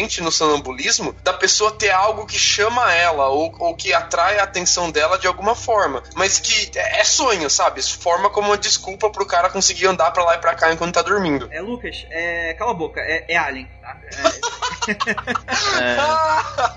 Não, assim, mas falando sério, falando É. sério. Ô, Lucas, é, eu acho que é muito válido. Eu acho que pode ser, tá? Eu não vou descartar essa hipótese. Mas, cara, chega aquela hora que o nível de coincidências você começa a fazer certos questionamentos. Quer dizer, ele já tava tendo esse mesmo sonho constante, por mais que você tenha falado aí desse, dessa perseguição do seu amigo tentando, tipo, atacar sempre alguma coisa, ainda assim, meio que, sei lá, joga aí um Freud e toda vez que ele tá sonâmbulo, ele quer isso e ele acorda, beleza. Mas, cara, o sonho dele, ele é muito mais específico do que isso. E ele é constante, né? É a porra do mesmo. Eu nunca vi alguém ter relatar o mesmo sonho com tanta recorrência. Sim. E o momento de adulto mais vívido que ele tem esse sonho é quando ele vê luzes no céu em que ele não consegue explicar, sendo ele cético, sendo ele sabendo até direção de, de satélite, né? E ele entra também no caso do outro, porque, tipo assim, ele leu com 14 anos o, o Mundo Assombrado, né? Ele é cético hardcore, né? Então, pra ele tá mandando e-mail dessa forma, então também pra ele é algo que toca. Olha aí, olha aí que agora vem uma teoria da conspiração. Ou o Carl Sagan era um alien e quando você lê cedo isso, na verdade você tá fazendo um contato com os aliens pra você se voluntariar a ser estudado. Olha, Constantinopla. Pam, Fica a dica.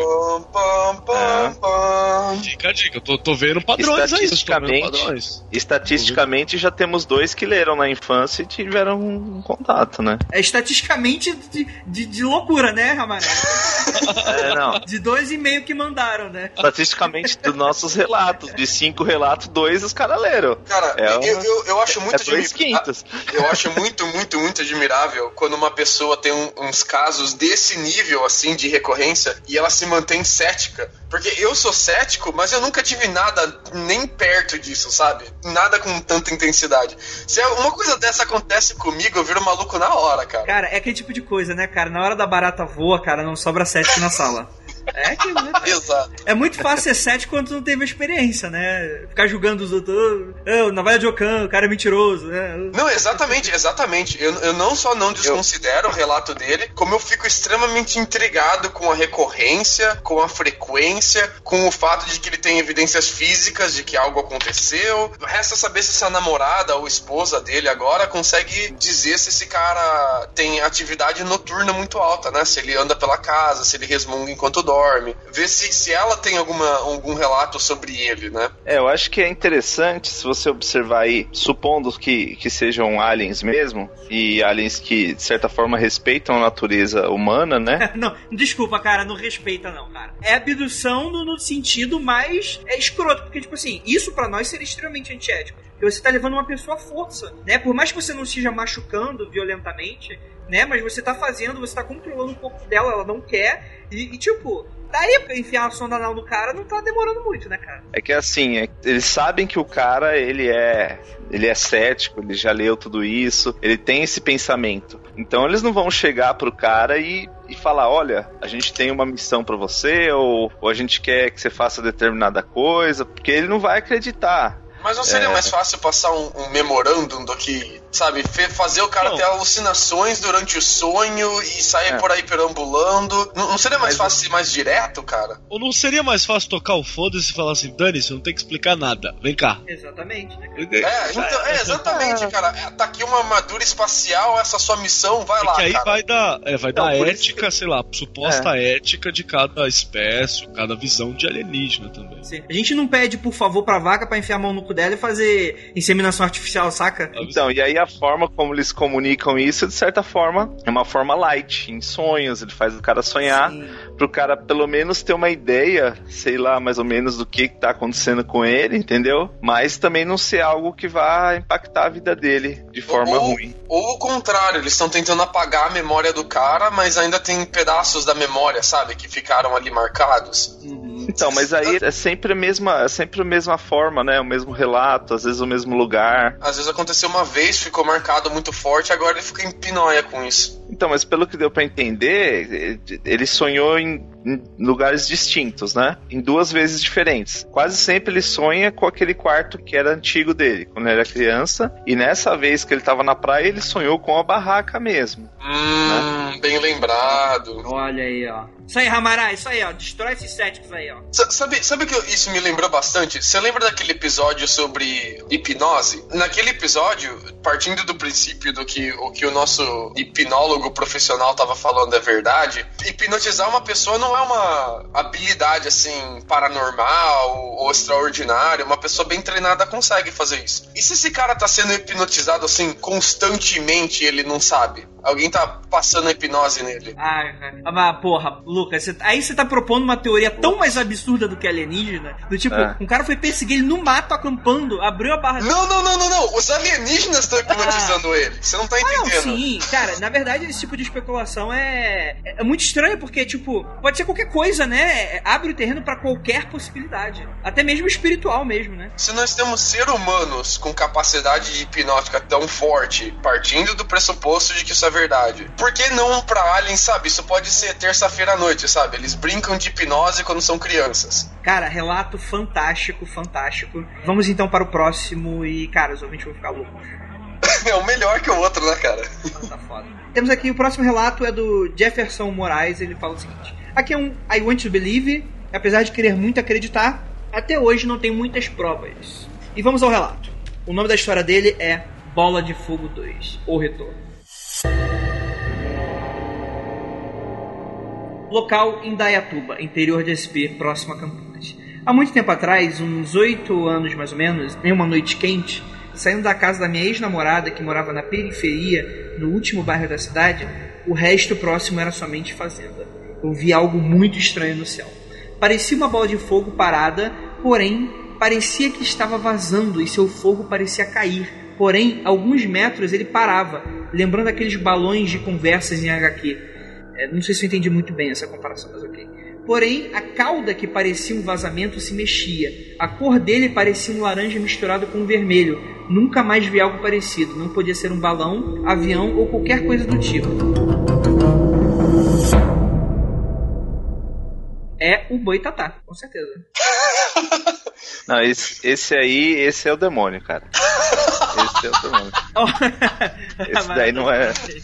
Eu vou falar, cara, Jeff, eu vou falar que eu acho que é balão. Vou te falar por quê. É normal o balão entrar em chamas, né? Normal, né? Acho que todo mundo aqui viu um balão. E vazar o combustível, né, cara? E por favor, galera, é, é, um, pedido. Meio não usem drogas que eu vou fazer agora. Galera, não soltem balão, cara. Isso é muito feio. Pode causar diversos acidentes, né? Então, por favor, parem com essa bobagem, com essa maluquice, com essa mongolice. Eu não vou dizer que foi isso que o Jefferson viu, mas eu vi algo muito parecido em festa junina, que é assim: soltaram um balão uma homenagem a São José, alguma coisa assim. Soltaram, mas era um balão enorme, assim, sabe? Cabia uma pessoa dentro. Era uma coisa muito grande. E ele tinha um óleo, uma gosminha que ficava na base dele, que ia queimando e ela queimava bem gradualmente para fazer o balão ficar lá no céu bonito, por quase uma hora, né? E o balão subiu, subiu, subiu, subiu, subiu. E aquela paradinha, aquela resina, furou o vasilhame e começou a escorrer. E fez um fio que parecia uma baba de fogo, assim, sabe? Porque tava escorrendo e tava vazando. E conforme o vento ia batendo, o balão balão ia pra direita e pra esquerda. E parecia que aquela baba virava uma cauda e, e, se balançava, assim. E a galera brincava que era o dragão de São José. E foi isso, cara. Foi algo muito parecido com o que ele se descreveu, assim. E parece que é alguma coisa que tem algo inflamável que tá vazando, cara. Sim, sim. Eu acredito, e, tipo, essa coisa de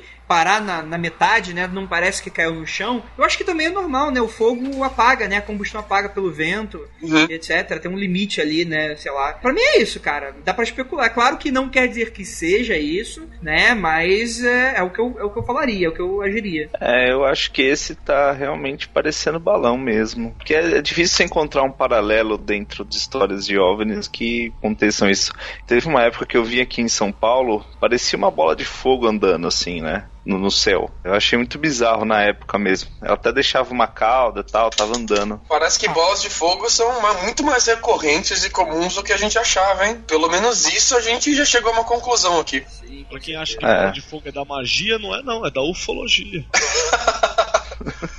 mas ó, ó é, o, o, relato dele é bem curtinho, então dá pra gente tirar umas conclusões bem rápidas, assim. Primeira conclusão, é um objeto que ele se mantém no ar sozinho. Então, de alguma forma, ele tem que estar tá gastando energia ali no ar para se manter no ar. Pode ser um drone que esteja um empuxe para baixo, ou pode ser um foguete que assim, tem foguete amador que a galera faz em casa, assim, para tentar ver o quão mais longe ou mais alto eles conseguem chegar. E esse foguete armador, às vezes ele dá errado. E conforme ele queima, o foguete é muito pesado, né? Ele tem força suficiente para se manter no ar, continuar indo para cima bem pouquinho, mas não tem força suficiente para ir muito para cima. Ele parece que ele dá uma planada, ele vai para cima, aí chega um momento do combustível dele que ele dá uma planada, feito um drone, aí ele cai, entendeu? Pode ser que você tenha visto um foguete amador entrando em combustão, cara. Que a cauda dele seja o, jato do foguete. A gente não tem muito contexto dele, assim, né? Um churrasco, uma casa, papá, mas sei lá, no lugar tinha alguma coisa dessa de foguetes ou. Era época de, de festa junina, julina. Era época de São João, o que, que era, né? Mas é muito ah. bom também. Sim, sim. Mas é aquilo, né, cara? Se o Ramairá falou que é balão, então é, é, é complicado, né? Ramairá é nossa bússola moral, cara.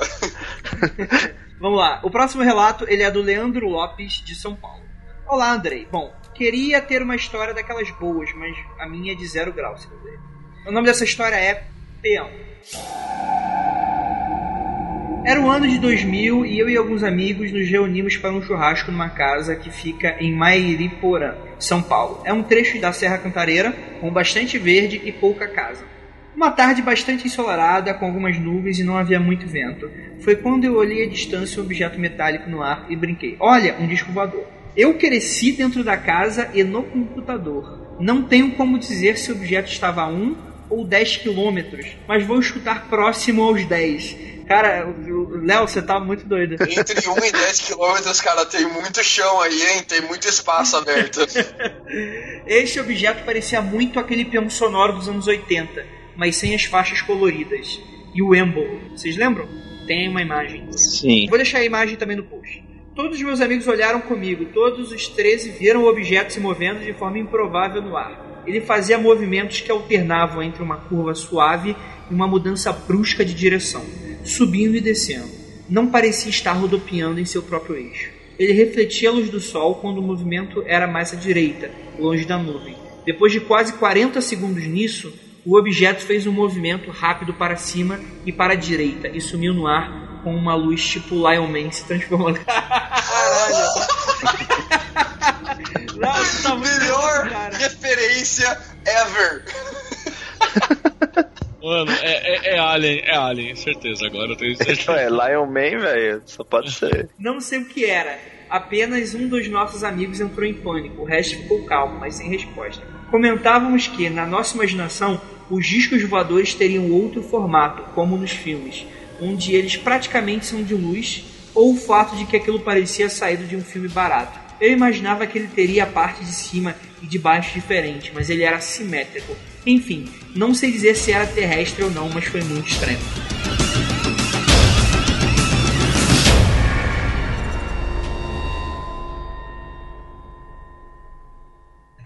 Já vou falar. Me lembrou muito aquele episódio do Chapolin em que tem aquele disco voador de, de com barulho. Cara, e eu tinha, eu quando era moleque eu tinha muito medo. Bebê gigante. Sim, eu tinha muito medo desse episódio, cara, principalmente por causa do bebê venusiano. era muito bizarro. Eu acho que é uma dádiva dos ninjas. Não, mas, mas por mais que eu, a gente tenha essa lembrança, o, esse formato de peão ele não é incomum, não. Ele, ele existe em outros relatos. Até muitos dos que a gente chama de disco voador, na verdade, é, é, é esse peão aí. Tem, própria... alguns voadores que são mais achatados, outros que são mais alongados. Esses são mais alongados, você pode imaginar mais ou menos como esse peão aí. Mas os dois se passam como discos, né? A própria câmara de retorno dos astronautas, quando eles voltam de alguma missão espacial, ela é nesse formato de peão, né? Porque na parte de baixo dela, ela tem um escudo de metal bem resistente, bem duro, que é para sobreviver à reentrada à atmosfera terrestre, né? Então, teoricamente, faz todo sentido um disco voador, um objeto que viaja para planetas diferentes, ter uma, um escudo na parte de baixo redondo, metálico, que resista a reentradas atmosféricas. Todavia, cara, eu não conheço nenhum objeto que consiga se comportar dessa maneira que ele falou, de subir, descer, pro zigue-zague, esquerda e direita, virar a esquina e acender a luz ainda, sabe? Parece uma coisa muito fora do alien, que eu né? conheço, assim. É uma coisa muito alien. É, exatamente, é uma coisa bem alien, cara. Não querendo re- levar o relato dele pro lado da galhofa, porque esses relatos de discos voadores com muitas pessoas, muitas testemunhas, extraordinários, assim, sabe? Porque eles colocam muito em xeque aquilo que a gente tem, sabe? Ah, disco voador, estereótipo, galhofa, a pessoa tá se partindo dos princípios da- dos contos dos anos 60 e 70. Mas o cara tá falando que ele tem 13 testemunhas, cara. Então como é que eu vou dizer que aquilo não aconteceu? É, o, o mais interessante aí é, é o comportamento dele, né? Esse tipo Ah. de movimento a gente sabe que é difícil ter em alguma coisa que seja tecnologia nossa, né? Ou nesse tipo de velocidade que ele mais ou menos afirmou aí. Que é mais um, é um relato que, assim, não dá pra gente discutir. Outra coisa que eu acho que não seja Alien. Alien, eu digo assim, por ser disco voador mesmo, justamente por esse tipo de movimento. A gente vê muito relato com esse tipo de movimento, que as luzes fazem esse tipo de movimento. Ainda mais que ele fez aqui, ó, ele sumiu no ar com uma luz tipo Lion Man se transformando. Eu não conheço nada que faça assim na Terra. É, não sei se vocês conhecem. Se transforma em um homem-leão ninja, né? Não, mas. Uma cabeça empalhada. né? Vou deixar aí um vídeo de abertura do Lion Man pra vocês terem uma ideia. Lion Man. Mas a Mariporã é uma região de São Paulo muito bonita. E se eu sou um alien turista, eu, eu, eu com certeza visitaria Mariporã. Se eu fosse um alien, eu tava em Amsterdã, filho. É, assim, outra coisa, se, se o objeto de refletir a luz do sol, né? Ou seja, Uhum. É, Metálico. tava, é, tava dia e para ele ver uma luz que foi é, produzida pelo objeto, teria que ser uma luz forte também, né? Na Uhum. luz do dia, provavelmente mais ou menos próximo aí no, no horizonte próximo do sol, né? Eu só consigo pensar em material metálico, ou de pintura metálica, ou cristalizado para refletir luz nessa intensidade durante o dia. Mas a, a parada do movimento, para não levar pro lado galhofa e pensar de um jeito mais sério, o maior problema de fazer movimentos bruscos no ar é parar esses movimentos. Porque quem, quem já brincou de drone, já pegou um controle de drone na mão, sabe que você consegue fazer ele para direita, para esquerda, para cima e para baixo, mas a dificuldade é fazer ele parar no lugar que você quer que ele pare, entendeu? Porque ele vai e depois você tem que calcular com muita precisão qual que é a força contrária àquele sentido para que você consiga uma parada gradual até chegar no ponto exato que você consegue. Parece que sempre que você vê alguém brincando com drone, parece que o drone tá bêbado, sabe? Ele passa do lugar que você quer que ele pare. Então eu me pergunto que tipo de tecnologia consegue fazer esses cálculos de movimentos bruscos que eles conseguem mudar de direção com uma precisão, uma facilidade tão intensa. É, agora eu, eu queria propor aqui, se alguém ganhar dinheiro com essa ideia, já me dá uma parte, por gentileza, Ah. mas assim, se algum ouvinte tiver algum drone ou coisa do tipo, por favor, disfarça ele no disco voador, voa perto da casa do Andrei ali. Teve um caso desse aqui recente. Recente não, né? Foi a tiazinha, ou sei lá, alguém na TV, assim. Tiazinha. É, alguém assim, famoso, tipo em decadência, que viu uma luz É. no céu e achou que era um disco voador e era só um drone. Aí o dono do drone apareceu e falou: não, não, era um drone. Ah, mas- Então, mas, é, mas, mas aí, aí mas disfarça o drone de disco voador mesmo, entendeu? Tem vários drones circulares. Aqui, aqui mesmo a galera joga muito frisbee aqui nos Estados Unidos, né? Pra quem conhece, tem um esporte que chama Ultimate Frisbee. E quando a galera joga de noite, eles jogam com frisbee que brilha no escuro. E eu já vi, cara, eu tô andando na faculdade assim, um frisbee escapa, ele passa voando, você fala, puta que pariu, que porra é essa? Aí quando eu vejo alguém indo pegar, eu, ah, não, é um frisbee que saiu voando. Mas se não fosse o cara, eu ia ficar na dúvida, cara. Tem uns, tem uns vendedor na Paulista de bagulhinho que fica sempre jogando pra cima. Todo mundo que já passou na Paulista já viu à noite, né? Tipo um peão que ele joga tipo um pirocóptero pra cima. Aí voa longe, tipo uns 5 metros, 5, 6 metros.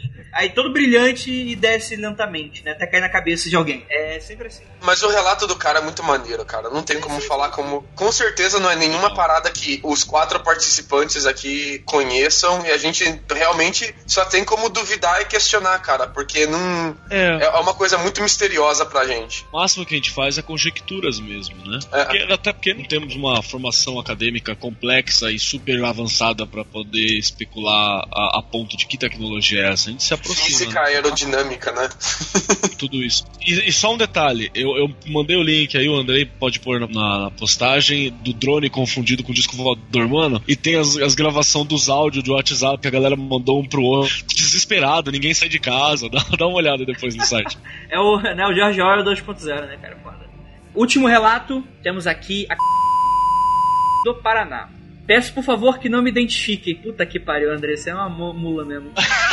é, Guilherme, corta a parte que eu identifiquei ela, tá? Dá um bip só.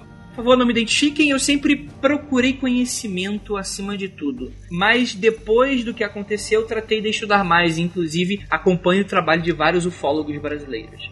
O nome da história é Orbe. Sou believer, mas me atenho aos fatos, melhor explicando. I want to believe, também sou do tipo de believer fire in the sky. Se eu ver algo, tento chegar perto para confirmar. Essas são as primeiras que morrem, né?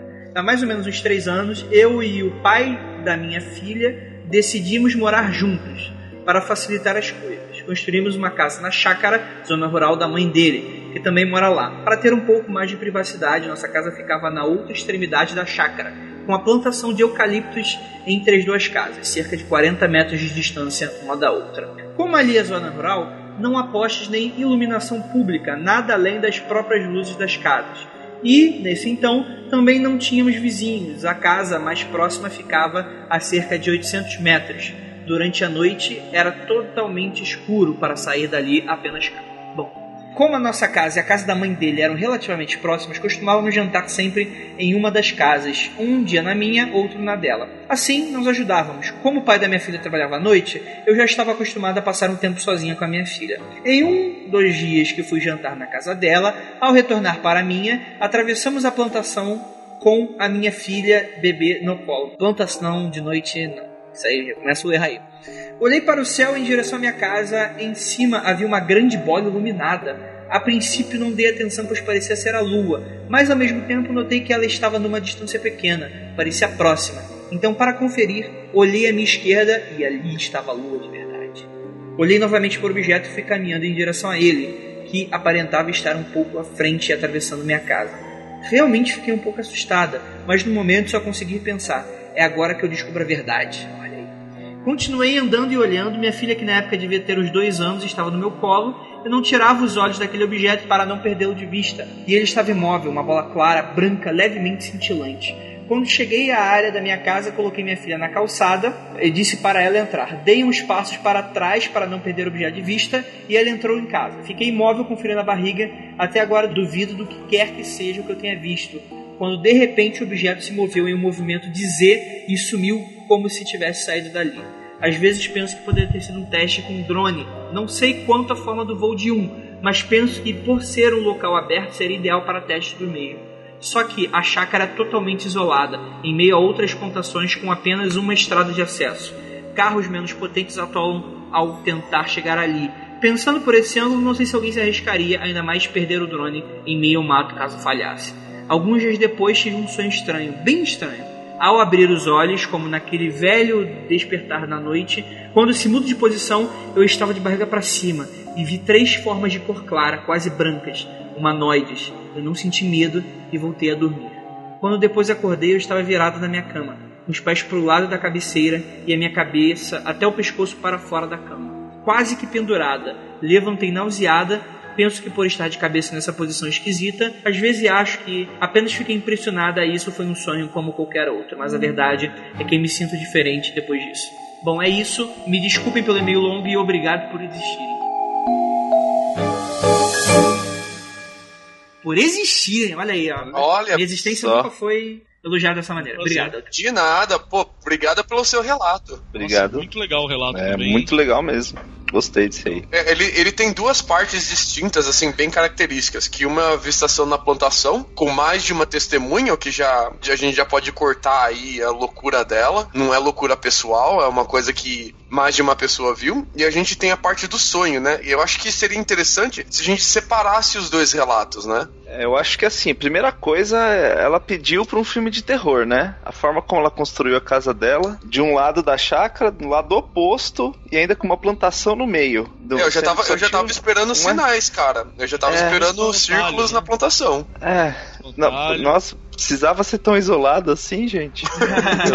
Dá um bate o desespero, né, cara? É, mas assim, eu realmente eu, acho, eu achei bem interessante isso. Como eu falei no, no episódio do Astar, a gente tem uma incidência maior de acontecimentos normalmente no, no interior, porque justamente, para quem conhece Mago a Ascensão, que existe a questão da pessoa querer manter a realidade, eu acho que isso de certa forma mantém eles longe, né? Então, em grandes aglomerações, eles têm uma tendência, uma tendência, eu não sei se é um poder ou uma tendência menor de aparecer. E sempre que há um, um lugar mais isolado assim, você tem essa tendência maior de que aconteça alguma coisa. E como ela falou que ela acredita parcialmente, né? É possível que eles realmente estejam querendo, de certa forma, recrutar ou, ou pelo menos fazer ela acreditar, né? Porque. E aí é difícil saber a natureza de quem tá entrando em contato, né? Mas, de certa forma, parecem ser pacíficos, já que quando ela acordou, ela não sentiu medo, né? E. Drone eu acho muito improvável nessa primeira parte. O, o foda de viver em 2016 é que toda avistação, a primeira coisa que você tem que considerar é drone, né? Que saco, cara. Mataram as avistações Não, não. com os drones. Não, mas assim, olha só, o relato dela é de mais ou menos três anos. Cara, há três anos atrás os drones não estavam tão populares, principalmente aqui no Brasil. Bola de Ainda mais tão isolado, né, gente? É, Assim, bola de luz, capacidade de andar em Z, isso não é drone, cara. Não é e não só não é drone, como bate com o nosso primeiro relato do Juni Elton, do- da bola de fogo. Me parece que os dois viram algo muito parecido, cara. E também o comportamento de sonho, né? De achar que é um sonho, acordar, gente em volta da cama, como a gente viu lá em cima no do Henry, né? Foi do Henry? Isso. É. Eu não me lembro se foi o do Henry, se não foi, desculpa. O Não, que, mas o que eu, tem algumas coisas assim não, que, eu- não, que eu foi, queria do, também. foi do Daniel, foi do Daniel. Daniel, isso. Tem algumas coisas assim que eu queria pontuar também aqui. Uma delas é o conceito do Ramairá de contato, né? Porque a galera invadindo casa, aparecendo, aparecendo luz pra assustar e tal. A outra coisa é o. esse show-off do- dos aliens de fazer só movimento brusco, né? Ninguém, ninguém consegue fazer linha reta, é só dirigindo chapado, né? Bah, bah, doidão. E a coisa séria mesmo que eu, que eu queria falar quanto a isso é que também seria legal se ela tivesse algum exame, fazer uma, uma bateria de exames dentro das limitações possíveis, claro. Porque é, é bastante preocupante, né? Uma coisa dessa de, de todas as formas. Porque ela mesma se disse que se sente diferente depois disso, né? E eu, eu gostaria de mais detalhes sobre o que é esse diferente. assim. É, então, É que- diferente é que- como, ela, é. ela se sente mais alegre, mais descontraída, com menos Que é. timidez, com mais medo. Foi uma experiência positiva ou foi uma experiência negativa? Porque aí talvez a partir disso a gente consegue até entender qual que era a função. Digamos que foi uma, um contato, né? O que, que era esse contato? Qual que era a função dele, né? A gente sempre pressupõe que é uma função de estudo, mas será que trouxe alguma coisa positiva? Será que foi, trouxe uma coisa negativa? E aí eu também falo isso, se ela quiser mandar, a pessoa X aqui quiser mandar um, um e-mail depois, porque os outros eu convido a participar nos comentários, né? O Lucas Balamute tá sempre nos comentários, o Ramairá também é, é presença essencial nesse. eu Porra, minha, minha vida é comentar o MFC, cara. é, eu não, eu não. Eu leio tudo. Normalmente eu, não, não falo tanto porque responder do iPad é um, é um sofrimento. Quem tem iPad Nossa. sabe. Mas eu tô sempre por lá, eu quero dar uma lida também. No caso dela, ela pediu pra não ser identificada. Querido relatante do caso Orb, faz uma conta fake e se identifique como relatante do caso Orb. Eu adoraria saber mais sobre o seu caso, ele é muito fascinante. Muito mesmo. É, dá pra gente mesmo. explorar bastante, né? Dá pra gente explorar bastante, porque aí a gente realmente, de certa forma, precisa de uma conversa mais próxima com ela mesmo. Que o caso dela, de certa forma, reúne todos os outros casos um pouco, né? É, ele, ele é- é, verdade, um, verdade. é um pouquinho de cada um, né? E assim, e é mais legal porque assim, ela está num lugar que é menos propício a ter encontros com coisas humanas, né? Existe de certa forma um possível motivo, talvez o objetivo realmente seja ela, o objetivo do contato, né? Porque a luz apareceu e depois ela teve o sonho e tudo É. mais, né? Eu acho que seria interessantíssimo que ela falou que o bebê Sim. teria aproximadamente dois anos, né? O bebê de colo. se ela depois fazer perguntas pra essa criança e ver se ela tem alguma lembrança, ou gente da região, né? Isso, ela relatou ela, mas e o marido? E a, a sogra? Será que tem essa liberdade pra conversar? Cara, sabe o que eu tava pensando? E se essa criança que teve esse avistamento com dois anos se torna a pessoa que depois tem os sonhos recorrentes, como foi no outro caso, sabe? Continua tendo o mesmo sonho com, com esses bebês. Parece que são Sim. fases diferentes da vida, mas o ciclo é o mesmo, sabe? A gente só tá pegando fases diferentes do ciclo. É tipo um boyhood alienígena, manja? Ele tá acompanhando os diversos estágios da. da. Exato, exato, exato. Vamos ver depois se essa criança ela não vai ter sonhos recorrentes que nem ela teve, né? Com os seres que ela falou três formas de cor clara, que brancas, humanoides. Será que essa criança não teve o mesmo tipo de sonho que ela? Se duas. Cara, eu não sei você. Mas o sonho é uma coisa muito subjetiva. E quando duas pessoas relatam o mesmo sonho, aí dá tilt no meu ceticismo, cara. Esse relato é bem legal. A gente devia, se ela, se ela ouvir isso daí, a gente faz isso que o Lucas falou, pra gente conseguir ter mais algumas perguntas. Vale uma regressão aí, eventualmente, ou às vezes até alguma outra coisa pode ter acontecido. E acho também muito interessante relatar realmente o quanto isso mudou. Se é só uma paranoia que continuou, ou se, é- ou se realmente começou a existir outros elementos na vida dela que não não estavam aparecendo ali antes desse contato, né? Sim. Ô, Ramaira, posso te fazer uma pergunta pessoal? Nem, nem precisa entrar no cast caso o Andrei acha que não é pertinente ou você não queira responder. Mas tu fala sempre em regressão. Tu já fez? Eu não fiz, mas eu. Meu pai ele já disse que já fez em mim, sem eu saber. né? Ele Caralho. já, me- já me Cara, hipnotizou. teu pai é muito foda, né? E, e É. muito filho da puta também, com todo respeito. É, é, ele, ele disse que já fez em mim quando eu tinha uns, uns 12 anos, acho. E engraçado que eu tenho um pouco da minha memória infantil apagada, assim. Eu não lembro de muita coisa, viu? Ah, é todo mundo, Então- cara. Eu não- antes de eu ter 10 anos, eu lembro assim de momentos bem específicos, marcantes, que eu acho, aliás, que são alguns deles são inventados. Minha mãe fala que não aconteceu nem a pau, mas a minha memória assim, antes de 10, 12 anos é bem confusa assim, cara. E eu sempre tive a curiosidade de saber se regressão funciona ou não. E eu já fui atrás de casos científicos, psicologia, sociologia e, e estudos mais a fundo. clara, né? Não, ninguém tem, cara. Todos os estudos científicos céticos, eu não sei se eles têm medo de afirmar que a coisa é de verdade, você realmente pode fazer uma regressão, ou é muito subjetivo, você não consegue tirar uma conclusão mesmo. Mas eu, eu adoraria fazer uma regressão assim um dia. Enfim, não é uma coisa. Você tem que estar preparado e você tem que ter um motivo. Porque a linha, você precisa. Pra você fazer uma regressão, imagino que bem sucedida, você precisa ter uma linha a seguir, né? Porque na verdade, você- de certa forma, você tá indo para um passado, né? Há um Então. ponto específico do teu passado, né? Senão é. fica revelia. É, Entende? Então, eu acho que tem que ter um objetivo para se atingir, para que se- seja bem, bem estruturada essa regressão. Com certeza. Cara, bacana. Finalizamos aqui. Mais um aconteceu comigo. O que, que nós aprendemos hoje, crianças? E bolas de fogo no céu são muito mais recorrentes do que eu achava. É, E é uma óbvio- delas chama Sol, inclusive, né? Então não tem problema. A outra chama Lua. que o É Lion é Man é óbvio, alienígena. Mas ele não era alienígena de qualquer forma? É, na história eu acho que ele era mesmo. Mas era uma dádiva dos ninjas, cara. Ninjas podem ser alienígenas também. Mas o que é pior, ele ser alienígena ou ele ser da Terra? Crer, né? o meu objetivo! É a conquista. Aê! Ai, meu Jesus. Sem partir pra galhofa agora, eu queria agradecer muito o relato de cada ouvinte que mandou. São realmente fascinantes, assim. Eu não duvido de nenhum dos seus relatos. Eu realmente acho que vocês tiveram essas experiências. É muito difícil realmente de a gente tirar uma conclusão partindo de comportamentos e eventos físicos que a gente não tá acostumado. Mas eu acho assim, que quanto mais relato desse a gente tem, e quanto mais a gente consegue traçar paralelos entre os relatos, mais próximo de entender a gente fica, sabe? A gente pode não entender realmente, achar uma resposta e tal, mas a gente já tem aqui com certeza que bolas de luz acontecem no céu. A gente já sabe que isso é quase um fato, cara. E eu acho isso assim, um tipo de conhecimento que não é científico, mas que tem um valor inestimável.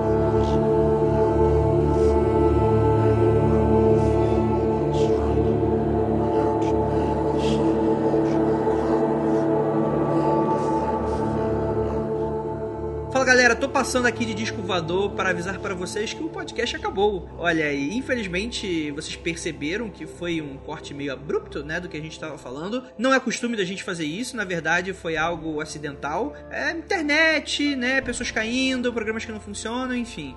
Né, a gente decidiu encerrar naquela hora porque tava realmente tudo caindo, né, na nossa cabeça. Mas é isso, a gente não tinha mais nada, tava no, no, nos agradecimentos finais. Eu pensei em gravar uns e-mails, mas eu vi que o podcast tava grande demais, a gente ia, perigava aí bater duas horas de, de episódio. E, cara, duas horas é algo muito difícil pra gente conseguir manter aí a meta de um episódio por semana. E espero que vocês entendam. Eu sei que tem muito feedback para dar, feedback da Astacheran, feedback do, do Lobisomens e desse, né, se bem que desse aconteceu comigo nunca tem feedback, né? Mas enfim, tô divagando comigo mesmo, galera. É isso, desculpa, falo sozinho.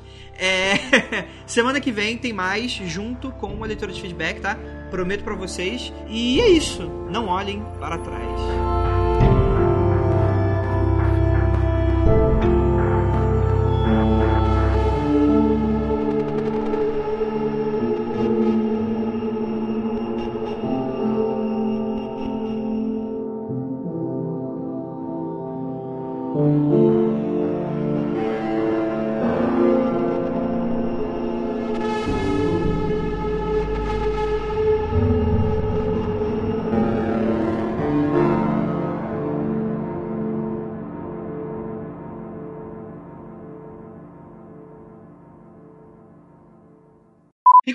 Cara, um. Eu fiz um. Meio que um. Não foi um concurso, mas eu selecionei alguns pauteiros em off, tá, Guilherme? É, em, off, em off da história. Então, tipo assim. É, enfim. É, ah, não vou falar dessa porra, não. Foda-se. Ninguém precisa saber dessa porra. não, é... agora falar, porra. Agora fala, caralho. Não, depois eu falo. Depois eu falo. É tipo assim, foi bem sem graça. Eu ia, ia tipo, demorar em 5 minutos pra terminar de contar, então foda-se. É... Tá bom, vou lembrar disso. Continua aqui, corta tudo isso, Guilherme. Saí com meu irmão mais novo para jogar videogame na vegetação. Opa, não, na vegetação, desculpa. Eu, eu, o Mongol aqui tá dando errado. para jogar. no meio da mata jogando Atari.